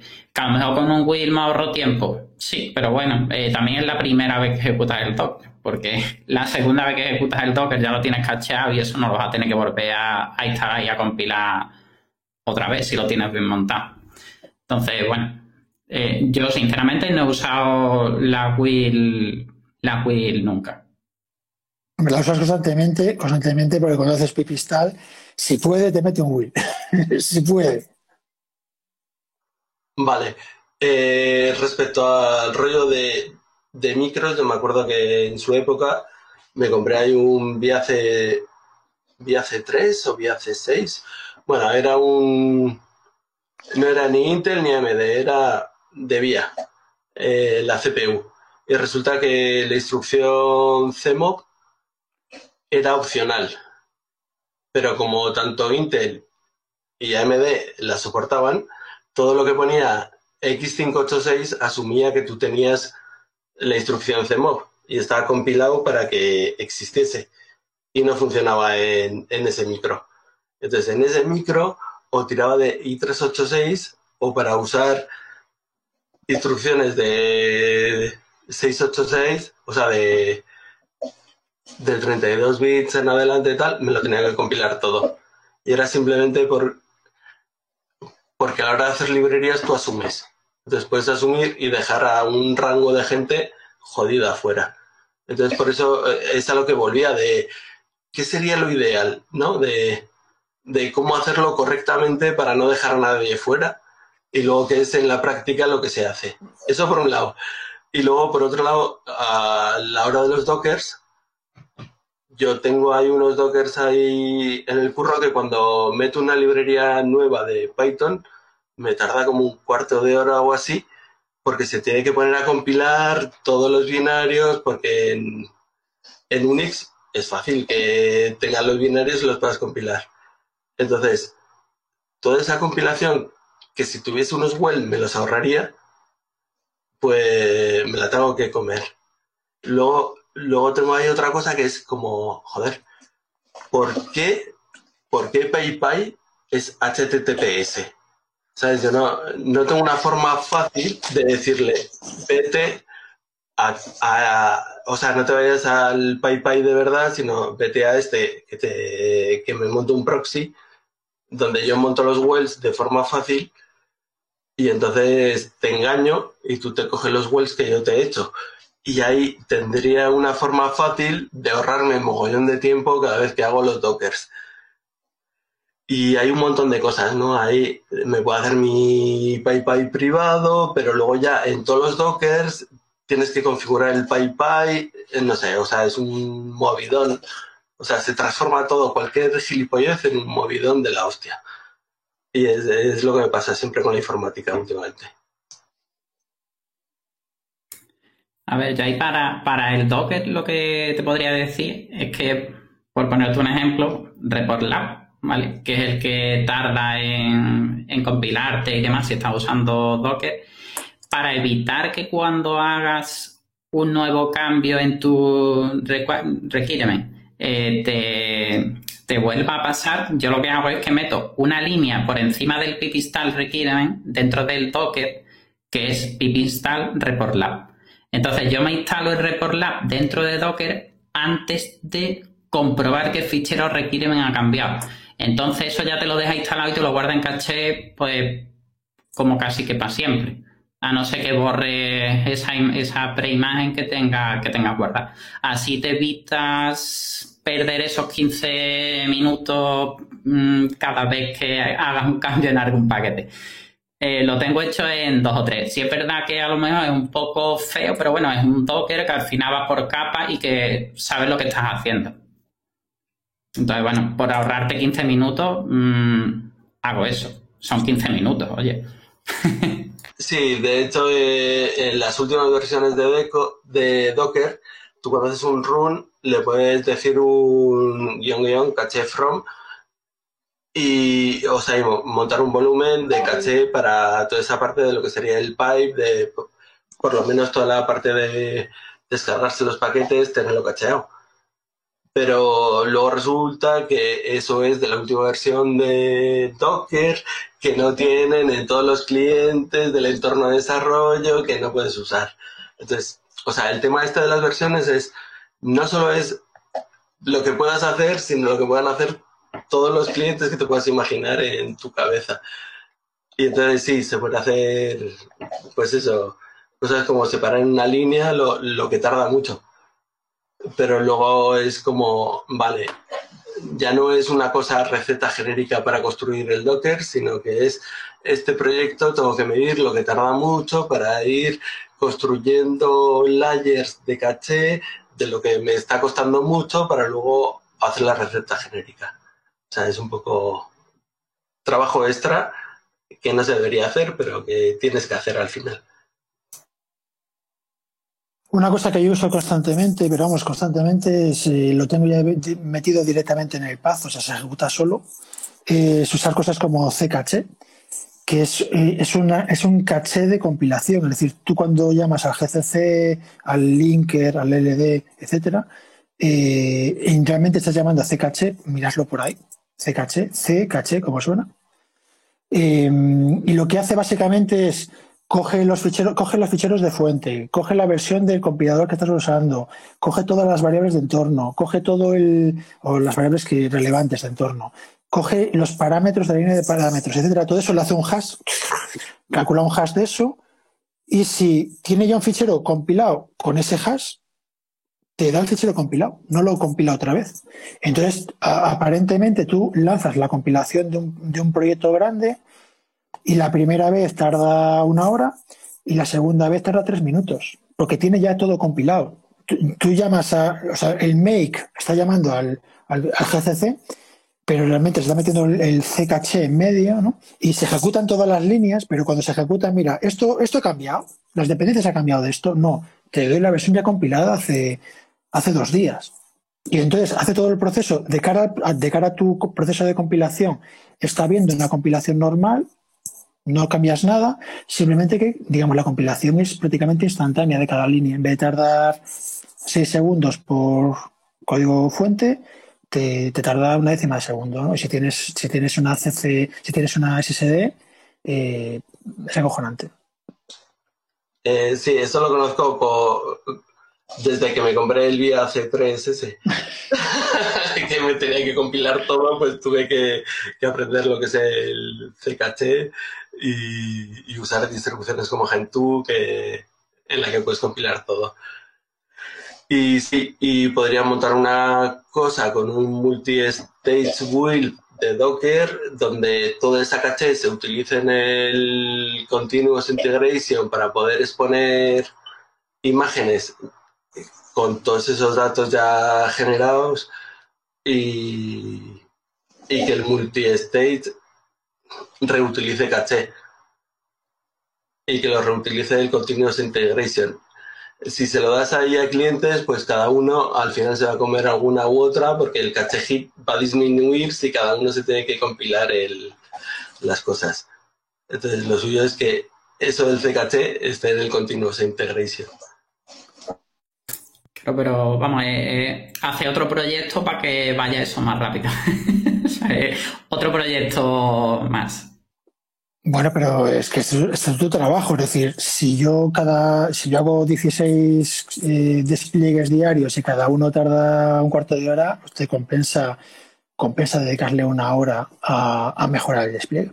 Pero bueno, nos estamos yendo de Python hace rato, hace bastante rato. Estos sistemas operativos o administración de sistemas y tal. Pero bueno, yo, yo, yo por ejemplo, mm, eh, despliego con Ansible y tal, normalmente, y instalo paquetes con pip, ¿no? Y normalmente no puedo tirar de, de builds en muchos entornos, ¿no? Y me da igual compilar de fuente, o sea, porque mm, no me causa problemas, salvo los unos pocos paquetes que tienen unas dependencias como TensorFlow o NumPy o Matplotlib o Pillow, depende. si tienes instalado el X window, el X, el X en tu servidor, entonces puedes instalar Pillow. Si no, no hay Dios que lo instale porque te tiene de fuentes que en el servidor no tienes instaladas, ¿no? Pero para la mayor, para la inmensa mayoría de los de los proyectos con código C no se requiere. En mi caso, no, no me es un problema quitar de seis segundos en compilar. Vale, si pasamos de tema ya de. ¿Volvemos a tocar Python otra vez? O, lo dejamos por hoy, que son las 10 de la noche prácticamente. Pero estamos avanzando muy poco, ¿eh? O sea, me caché en la mar. Bueno, le hemos dado un buen repaso a. A las charlas. Sí.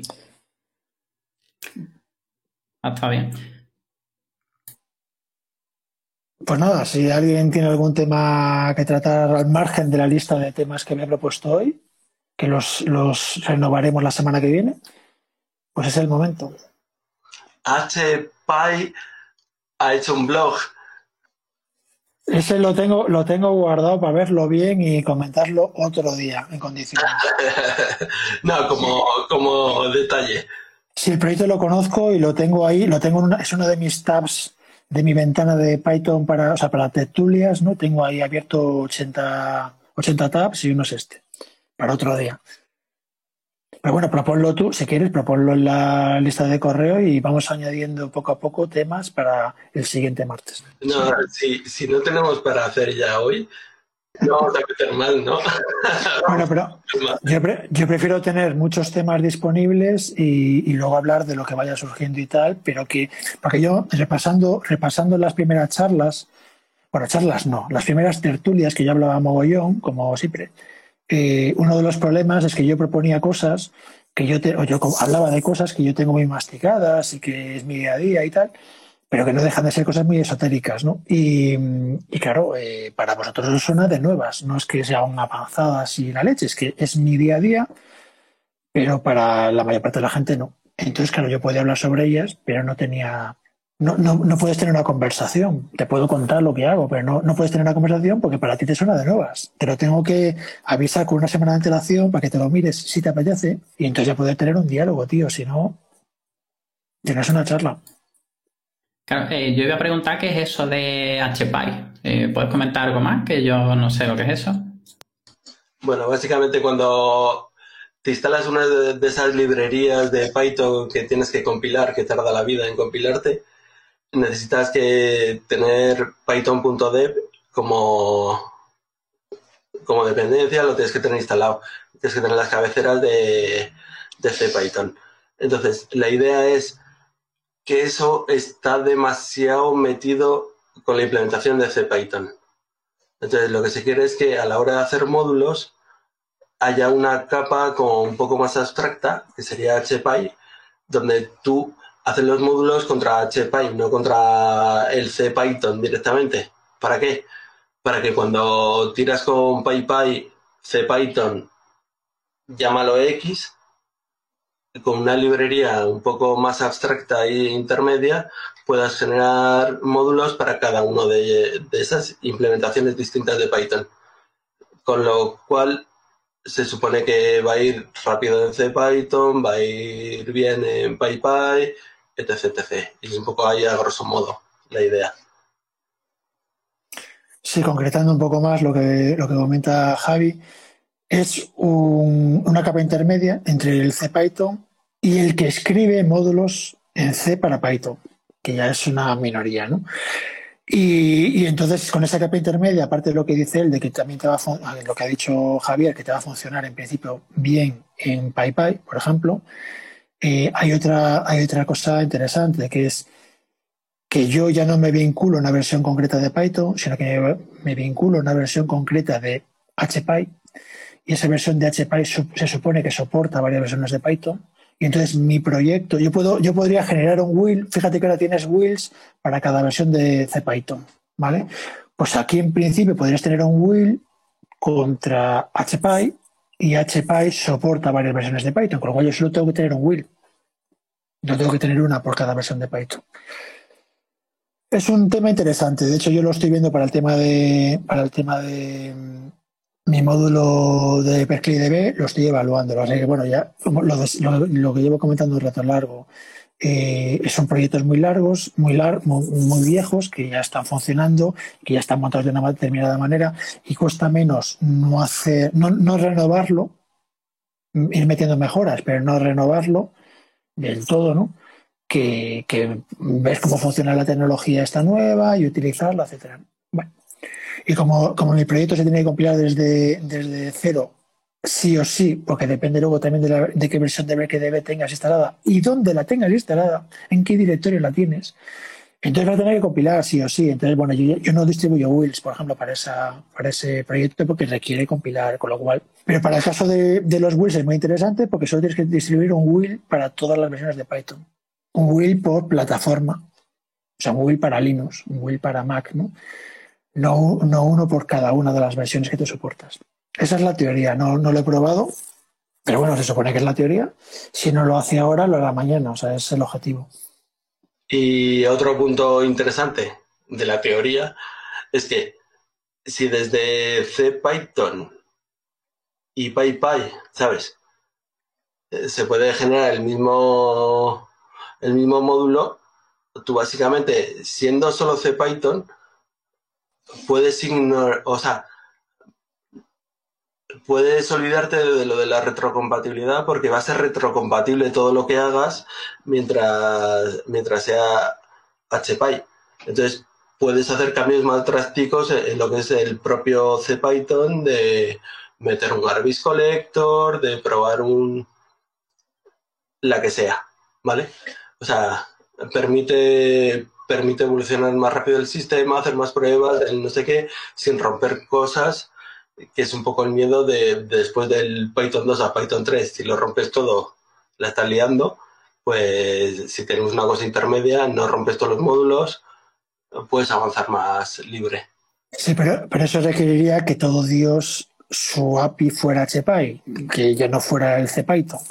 Y eso, y eso no sé yo si ocurrirá en nuestra vida. Y luego un problema que hay es, claro, tú ahora estás añadiendo una dependencia, más una dependencia muy fundamental a tu código, ¿no? Que ahora tiene, tu, tu API es HPy. Si dentro de cuatro años el tío se aburre, pues estás jodido, tío. Básicamente. Como siempre que añades una dependencia seria, el otro proyecto, una dependencia de las gordas, no una dependencia que la reescribes y ya está sino que tú ahora dependes de request. Bueno, pues dependes de request y si el request ya no mola, pues eh, tienes que escribir código. Claro, en principio sería que HPy acabaría en CPython.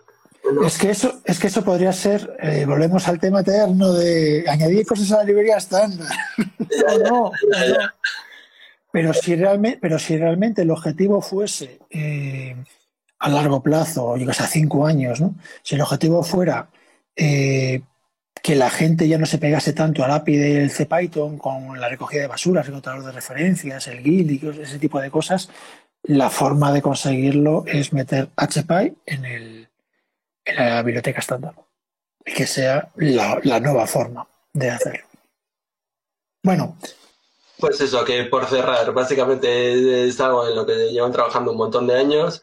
Ahora lo han publicado porque parece que lo tienen un poco un poco estable, es como que quieren, quieren ver qué pasa ahí con la comunidad.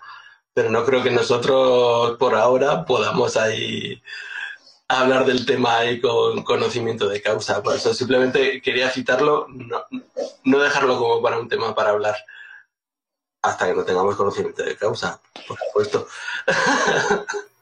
Yo me lo miraré porque, ya te digo, lo tengo, lo tengo abierto en un tab ahí de, temas pendientes ¿no? de, que voy recogiendo para comentar. Pero son de los temas, eh, lo que he comentado hace un rato, hay que preavisar de que ese es un tema abierto para el siguiente martes, para que quien quiera se lo vea, porque si no pasa como pasaba al principio, que me lo miro yo porque me interesa a mí y no y nadie más lo sabe, ¿no? Es una cosa que yo me he mirado por mi cuenta y de repente suelto ahí el speech que te cagas que, que nadie más se lo ha mirado, nadie más puede decir nada al respecto, ¿no? Yo me lo miraré porque yo tengo módulos AC, entonces, eh, bueno, yo no uso PyPy de, de normal en producción, pero bueno, me parece interesante el, proyecto. Entonces, bueno, me lo, miraré y sí que podría utilizarlo. Es añadir una independencia más, pero podría utilizarlo. De hecho, yo incluso me he planteado esta librería que tengo en C, las novedades que ya no, sea, ya no sean C, las cosas nuevas que sea con Zyton o algo por el estilo, ¿no? Para evitarme el seguir picando código C, que ya son, mide 200 kilobytes, tío. Son son como, mm, no sé, tío, eh, 30.000 líneas de código, no sé cuántas, son un montón de ellas, ¿no? Y no seguir ampliando eso y decir, bueno, pues lo que ya está, ya está, no quiero volver a escribirlo, ¿no? Pero las cosas nuevas, que sea con Zyton o algo similar. Me lo, le estoy dando vueltas. Bueno, pues si nadie tiene nada más que decir, última oportunidad, son las 10 y un minuto, según el NTP que tengo aquí, o sea, tiene que ser puntual. Eh, ya he dicho que los podcasts están ya calentitos y tal. Solo quedan un par de cositas que dependen de mí, con lo cual la cosa puede ir para largo. Pero ya tengo audios y ya he actualizado la página web. Ah, una cosa que quería comentar. No sé que no, ha conectado, ha conectado eh, Eduardo. Pero si alguno, eh, os lo comento, por si alguien tiene un ratillo libre y toca algo de CSS, que esto no es Python, pero si alguien toca algo de CSS, que le eche un vistazo a la siguiente dirección, podcast.jca.es barra Python. Lo voy a poner en la, para que podáis hacer, eh, clicar, podcast.jca.es barra Python. Como veréis, ahora eh, es funcional, pero es feo. Si alguien me pasa reglas de estilo, para que quede súper chulo y tal, yo no tengo problemas, ¿vale? si alguien quiere dedicarle 15 minutos. Si hay que cambiar tags, etiquetas HTML para que sea web más semántica y que el CSS mole más, eh, no tengo problema en cambiar el código, ¿vale? No, no quiero reescribir esto en Django, etcétera, esto está hecho en, Zope y funciona bien y no, en principio no planteo cambiarlo, pero la parte estética se puede cambiar con, con libertad. Entonces, si alguien sabe algo de CSS y tiene mejor gusto que yo, encantado de, meterle ahí algo. Yo la verdad es que toco CSS cuando no me queda más remedio, pero creo que si le meto algo de CSS va a quedar peor de lo que ya está. Así que mejor se lo dejo a Edu, que creo que, tendrá un poquito más mano que yo. Yo para el diseño penoso y horrible. Eduardo, Eduardo hoy no ha conectado, que que normalmente es mi, mi martillo castigador y tal, pero lo tengo pendiente. De todas maneras, por supuesto, saldrá como está en la página web y, para hacerla bonita habrá tiempo. No, no, voy a, no va a dejar de salir por estar así feucha y tal, me da igual. Bueno, pero esto quiere decir que ya tenemos los audios. No, esos audios son audios antiguos. Si te fijas en las fechas, son audios más recientes de 2015. Pero los audios nuevos van a ir ahí. Ah, vale, vale, vale. O sea, Lo, que, lo, que he hecho, lo que he hecho es hablar con la gente que llevamos, que llevamos Python en español, el podcast Python en español en 2014, 2015, y he hablado que están, bueno, en este aspecto estamos desconectados, y en vez de empezar de cero con un Python, con un podcast nuevo, como este podcast ya tiene sus seguidores en Twitter, eh, su, su, está dado alta en varias redes, etcétera, ¿no? Como en iVoox y todo esto, eh, pues secuestrar el podcast y como es Python en español, igual, o sea que no, no me voy de tema, pues secuestrarlo y empezar a publicar aquí las, las tertulias. Y si en algún momento hubiera, hubiera alguna charla así más temática y tal, pues iré aquí. Este es el Python en español. ¿vale? Entonces he pedido permiso para apropiarme en solitario de, del podcast y, en principio me han dicho que, que, sin problemas, que algún día se nos unirán y tal, pero que tiene para adelante. Y así reutilizo lo que ya tenía hecho. Y ya todo por saco. Ya tenemos 500 seguidores en Twitter y no sé qué, cuando no tenemos ningún audio nuevo. ¿no? Y, pero es verdad que bueno, la estética es de lo que yo hice hace cinco años, pues se puede hacer más bonito. Ya está. Pero bueno, que va a salir como está. Y espero que salga antes de la. Creo que quiero que salga antes, ya veremos si puedo, si puedo por la Semana Santa y tal, pero quiero que salga antes del próximo martes. Lo primero. Si no, si no me, me deis la turra la semana que viene, en plan, Jesús, dijiste que y tal, os doy permiso para que hagáis de mosca cojonera. El próximo martes vamos a estar ahí diciendo, wow, wow, ya tenemos podcast, ya, puedo sentir vergüenza ajena de, cómo... Una una yo, yo he cambiado de micro oyendo las grabaciones, solo os digo eso, ¿vale? Que ahora grabo con otro micro diferente y hemos acumulado un mogollón de grabaciones, con lo cual eh, cuando nos dé vergüenza eh, cómo ha quedado y cambiemos cosas, mm, va a tardar mucho en verse el efecto, ¿no? Pero bueno, es lo que tiene el, el, no haber publicado antes. Igual estaría bien en cada uno de los podcasts que, vayan, que vaya publicando el meter alguna grabación extra al principio de ese podcast comentando algo de, yo ese feedback o lo que sea del podcast anterior que nos vaya mandando la gente, porque si no pasarían seis meses antes de, leer lo que, lo que nos manda la peña, ¿no? Pero bueno, eso vamos viéndolo según, según vaya siendo la experiencia. Una solución, como comentaba antes, era publicarlo todo de golpe, fundir, fundir la peña con todo de golpe y entonces ya estamos al día. Bueno, una cosa que se puede hacer si dejan muchos comentarios y demás es eh, grabar algo eh, nuevo dando esa respuesta y ponerlo entre medio, ¿no? Aunque sea, aunque sea más nuevo que lo que queda, pero bueno. Por lo menos que tengan ese, ese feedback más o menos semanal. Me parece muy buena idea. De hecho, sí, eso sería la forma correcta. En vez de añadirlo como a las tertulias, añadir un audio, un pegote ahí, tal, eh, eh, es un audio que dura 20 minutos y respondiendo a cosas o lo que sea y ya está. Y sale al, día siguiente, sale el audio de la tertulia siguiente de, de seis meses antes. Sí, no tiene que ser cronológico. Eso vamos a ir viéndolo, vamos a ir viéndolo. Yo, de todas maneras, os pediría que, que por ejemplo, yo que sé, pues temas para comentar los martes y tal, que los fuerais comentando. De hecho, mira, lo aprovecho para comentarlo ahora. Igual, igual era buena idea tener un canal de Telegram o similar. Eh, yo no digo una lista de correo, que a lo mejor es lo suyo, ¿vale? Para coordinarnos ahí un poquillo en temas o algo por el estilo. No sé qué preferís. Sí, yo, yo, lo veo bien. Igual que cuando estemos terminando, eh, digamos, de grabar la sesión, como por ejemplo ahora, eh, comentar los temas a lo mejor para el día siguiente, por lo menos para que tengamos una semana y echarles un vistazo a esos temas. Y no que nos coja el toro y, no sé, decir el lunes, pues mañana vamos a hablar de tal, y ahora pues no, no te tiempo a, a ver un vídeo o leerte la noticia. Sí, es que lo que habría que hacer es ir, notificando los temas, pero oye, que conste que los temas que he puesto esta última vez eran los temas de la semana pasada. Los mismos temas, ¿eh? precisamente por eso. En plan, no dio tiempo. Bueno, habéis tenido una semana, chavales. Bueno, miraros el machete mode. Yo, yo no me vi el vídeo, yo lo paso de los vídeos, tío, es una mierda. Yo me he visto la transcripción del vídeo, que mola más. Y se lee en un cuarto de hora en vez de en hora y media. Y del machete mode de, machete de debugging, ¿vale? que básicamente significa en abusar de todo lo abusable en Python para conseguir depurar un problema que es insoluble de forma sencilla. ¿no?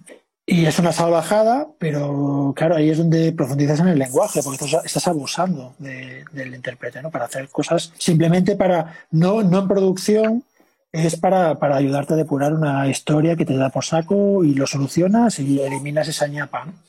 pero que conociendo esas tripas del lenguaje te permite hacer salvajadas que, no pasan el per-review, pero que es para solucionar, no para solucionar un bug, para depurar un problema. Y una vez que está depurado lo eliminas, ¿no? Eso no es algo permanente que tú dejas ahí. Y me pareció, el tío pone cuatro o cinco ejemplos de su experiencia, ¿no? Y la verdad que todos ellos me han parecido brutales de, de, de esclarecer la mente, decir, qué salvajada pero me la apunto para el cajón de herramientas, tío, porque, porque es una bomba atómica que cuando haga falta realmente es definitivo, es la solución definitiva, bueno, la solución no, la herramienta definitiva para encontrar el bug. Pues yo debo estar ya un poco trastocado o, con la cabeza para allá, porque decía, ¿por qué le llama machete? Sí, ya lo veo todo como muy cabal.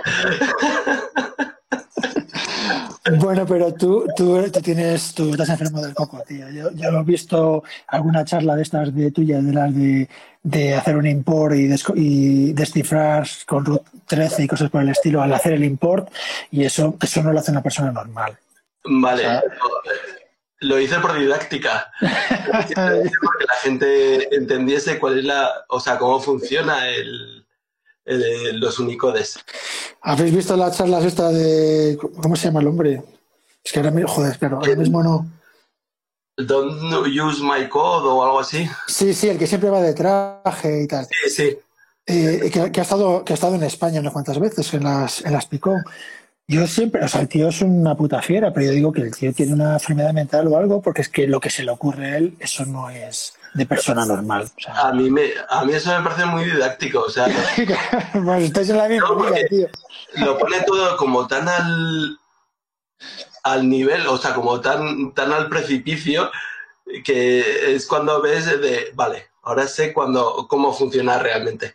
Claro, es que esa, esa, es la parte, la parte interesante es verle las tripas, ¿no? Pero claro, pero que la premisa, del, la premisa de la charla sea, ¿qué pasa si modifico el binario de Python y, el true es false y el false es true. Vamos a ver qué ocurre, ¿no? ¿Y cómo hacer eso de, modificar el binario y tal? Eres un enfermo, tío. Y esto no, y esto lo metí a los coleguillas ahí en la empresa, que le fallaba todo y, no veas la risa, tú, pero tú, eres un degenerado.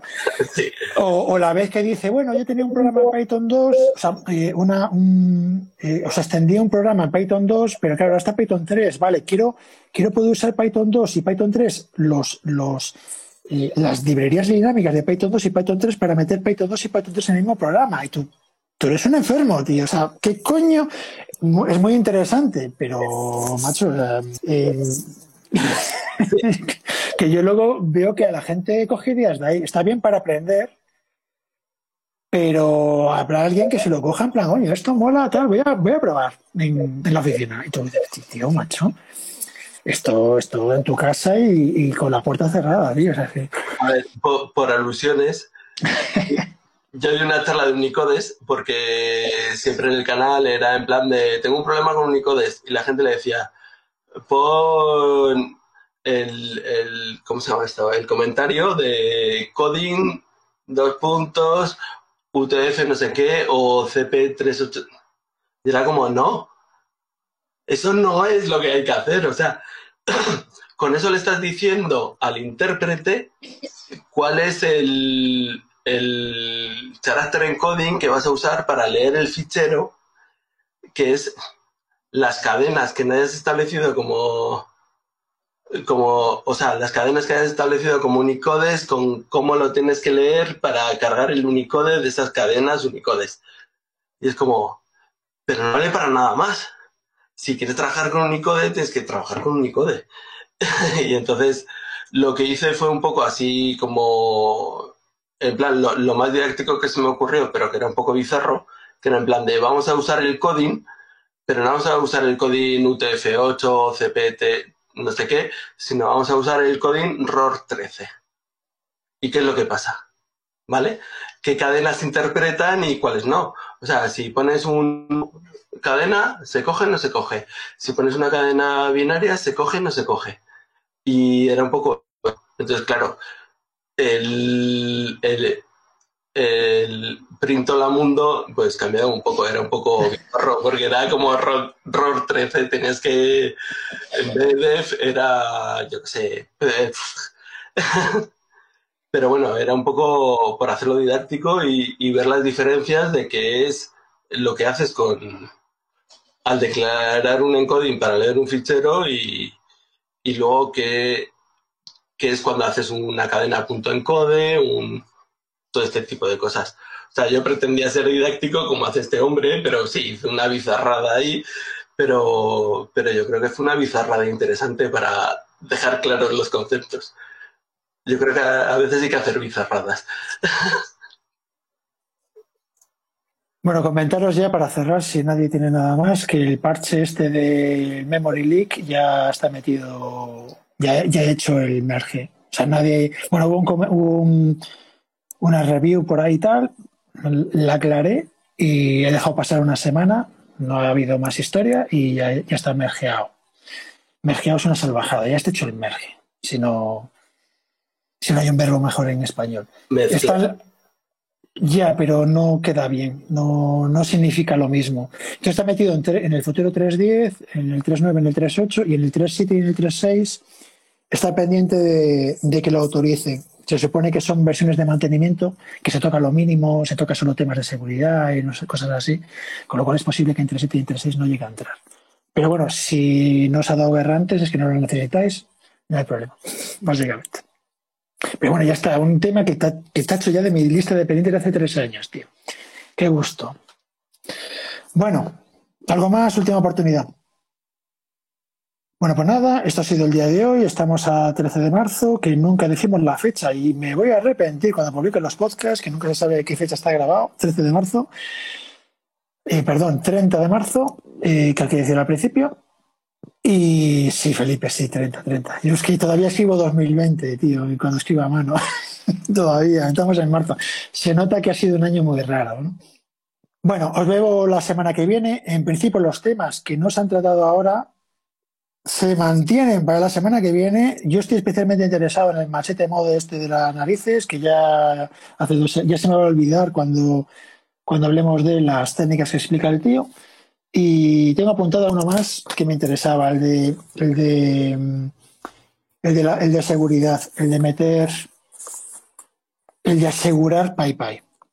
¿Vale? Que he comentado que hay una beca de un millón de dólares y tal. Pues si alguien quiere comentar algo sobre eso. ¿no? Si no, pues nada. comentado sobre este tema. ¿Perdona? Que sobre el tema de seguridad y paquetes y tal, algo hemos comentado. Sí, pero es que la novedad es que ahora ha salido una beca de para dos años, 800.000 euros y tal, y, y eso es novedad que no hemos comentado hasta ahora, ¿no? Y además es una tecnología que se llama TUF o TCU, lo tengo apuntado en algún lado, se llama una UFS que, bueno, lo tengo apuntado y creo que lo tengo apuntado mal, que básicamente es un framework, es un framework de seguridad que yo lo vi hace muchos años cuando se propuso, pero hace a lo mejor cinco años o más, cuando salió, que es de la Universidad de Nueva York, y me pareció alucinantemente complejo para lo que decía que quería hacer. Me pareció absolutamente eh, sobre ingeniería total, ¿no? porque lo resuelve todo, es decir, lo resuelves todo a costa de una complicación de la hostia. Y, bueno, quedó ahí mm, tal, y ahora eh, hay dinero para implementarlo en PayPay, para PayPay. Entonces, bueno, hay que volver a leerse la bizarrada esa super heavy y, ver cuál es el plan de PayPay, si a alguien le interesa comentarlo. Que no sea yo el que lo comente y no lo hayas mirado antes, entonces no, no tenéis nada que decir porque os haya avasallado con mi sapiencia de, verme tres horas un manual, ¿no? Bueno, chicos, lo dejamos para la semana siguiente. Eh, en principio, martes a las ocho y media, eh, que, ya será de día, pero bueno, es que si lo hacemos más tarde ya se nos va a la cena. Y, vamos ajustando el tema del tiempo, cambiarlo de día o lo que sea, pues lo que vayáis diciendo, ¿vale? Yo creo que de momento estamos unos cuantos, aunque ha faltado gente, pero bueno, estamos más o menos eh, algunos habituales. Y, si hay que cambiarlo ahora con la llegada del verano y tal, se cambia. Yo ya he estado haciendo planes para poder conectar desde la playa, tal cual, desde la playa con bañador y el móvil. Estoy mirando para poder grabar las charlas eh, en remoto, en un servidor, con lo cual yo no hace falta que tenga el ordenador, con lo cual puedo estar tirado en la playa literalmente, ¿no? Me fundo datos, pero me da igual. Con lo cual yo ya estoy planificando cómo va a ser el verano en las tertulias. Os eh, voy comentando para que lo vayáis mirando vosotros. Yo entro desde el móvil. O sea que, igual os interesa también. Entro desde el móvil. bueno, nos vemos la semana que viene, tíos. Eh, me alegro de veros. Llevamos dos horas, pero no me salen las cuentas que llevamos dos horas. Bueno, vamos a ver. Y. Mm, no, faltan diez minutos. Bueno, vale. sí, Sí, sí, llevamos dos horas porque yo me conecto un poco antes, por eso no me sale, yo me conecto un poco antes y no me sale la cuenta. Venga, llevamos dos horas, pobre Pablo, esta noche le paso el enlace y me lo tendrá en, eh, a lo largo de Semana Santa y ya me estará diciendo un plan, pero vete publicando, te he pasado diez ya y no veo, no veo las mieles de, en mis labios no llegan las mieles, no, no lo estás publicando. Digo, la vida. Vale, estaba dándole ahí al teclado mecánico para que no eche de menos a Edu. Ah, sí, sí, dale, dale un poco más. Pero no le des al espacio, el espacio te pone mute, tío. Claro, claro, es la, cagada que estaba haciendo. Ahí. Ay, que, que, que esa reducción de ruido se le ocurre, sí, señor. Adiós. Adiós. Vamos. Hasta la semana próxima. Chao. Buenas noches. Buenas noches. Hasta luego. Buenas noches.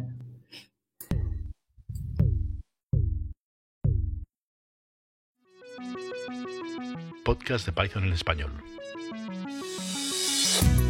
Tertulia Python en castellano. Cada martes una nueva sesión. Contacta con nosotros en python 2021 podcast.jcea.es. En Twitter en arroba python-podcast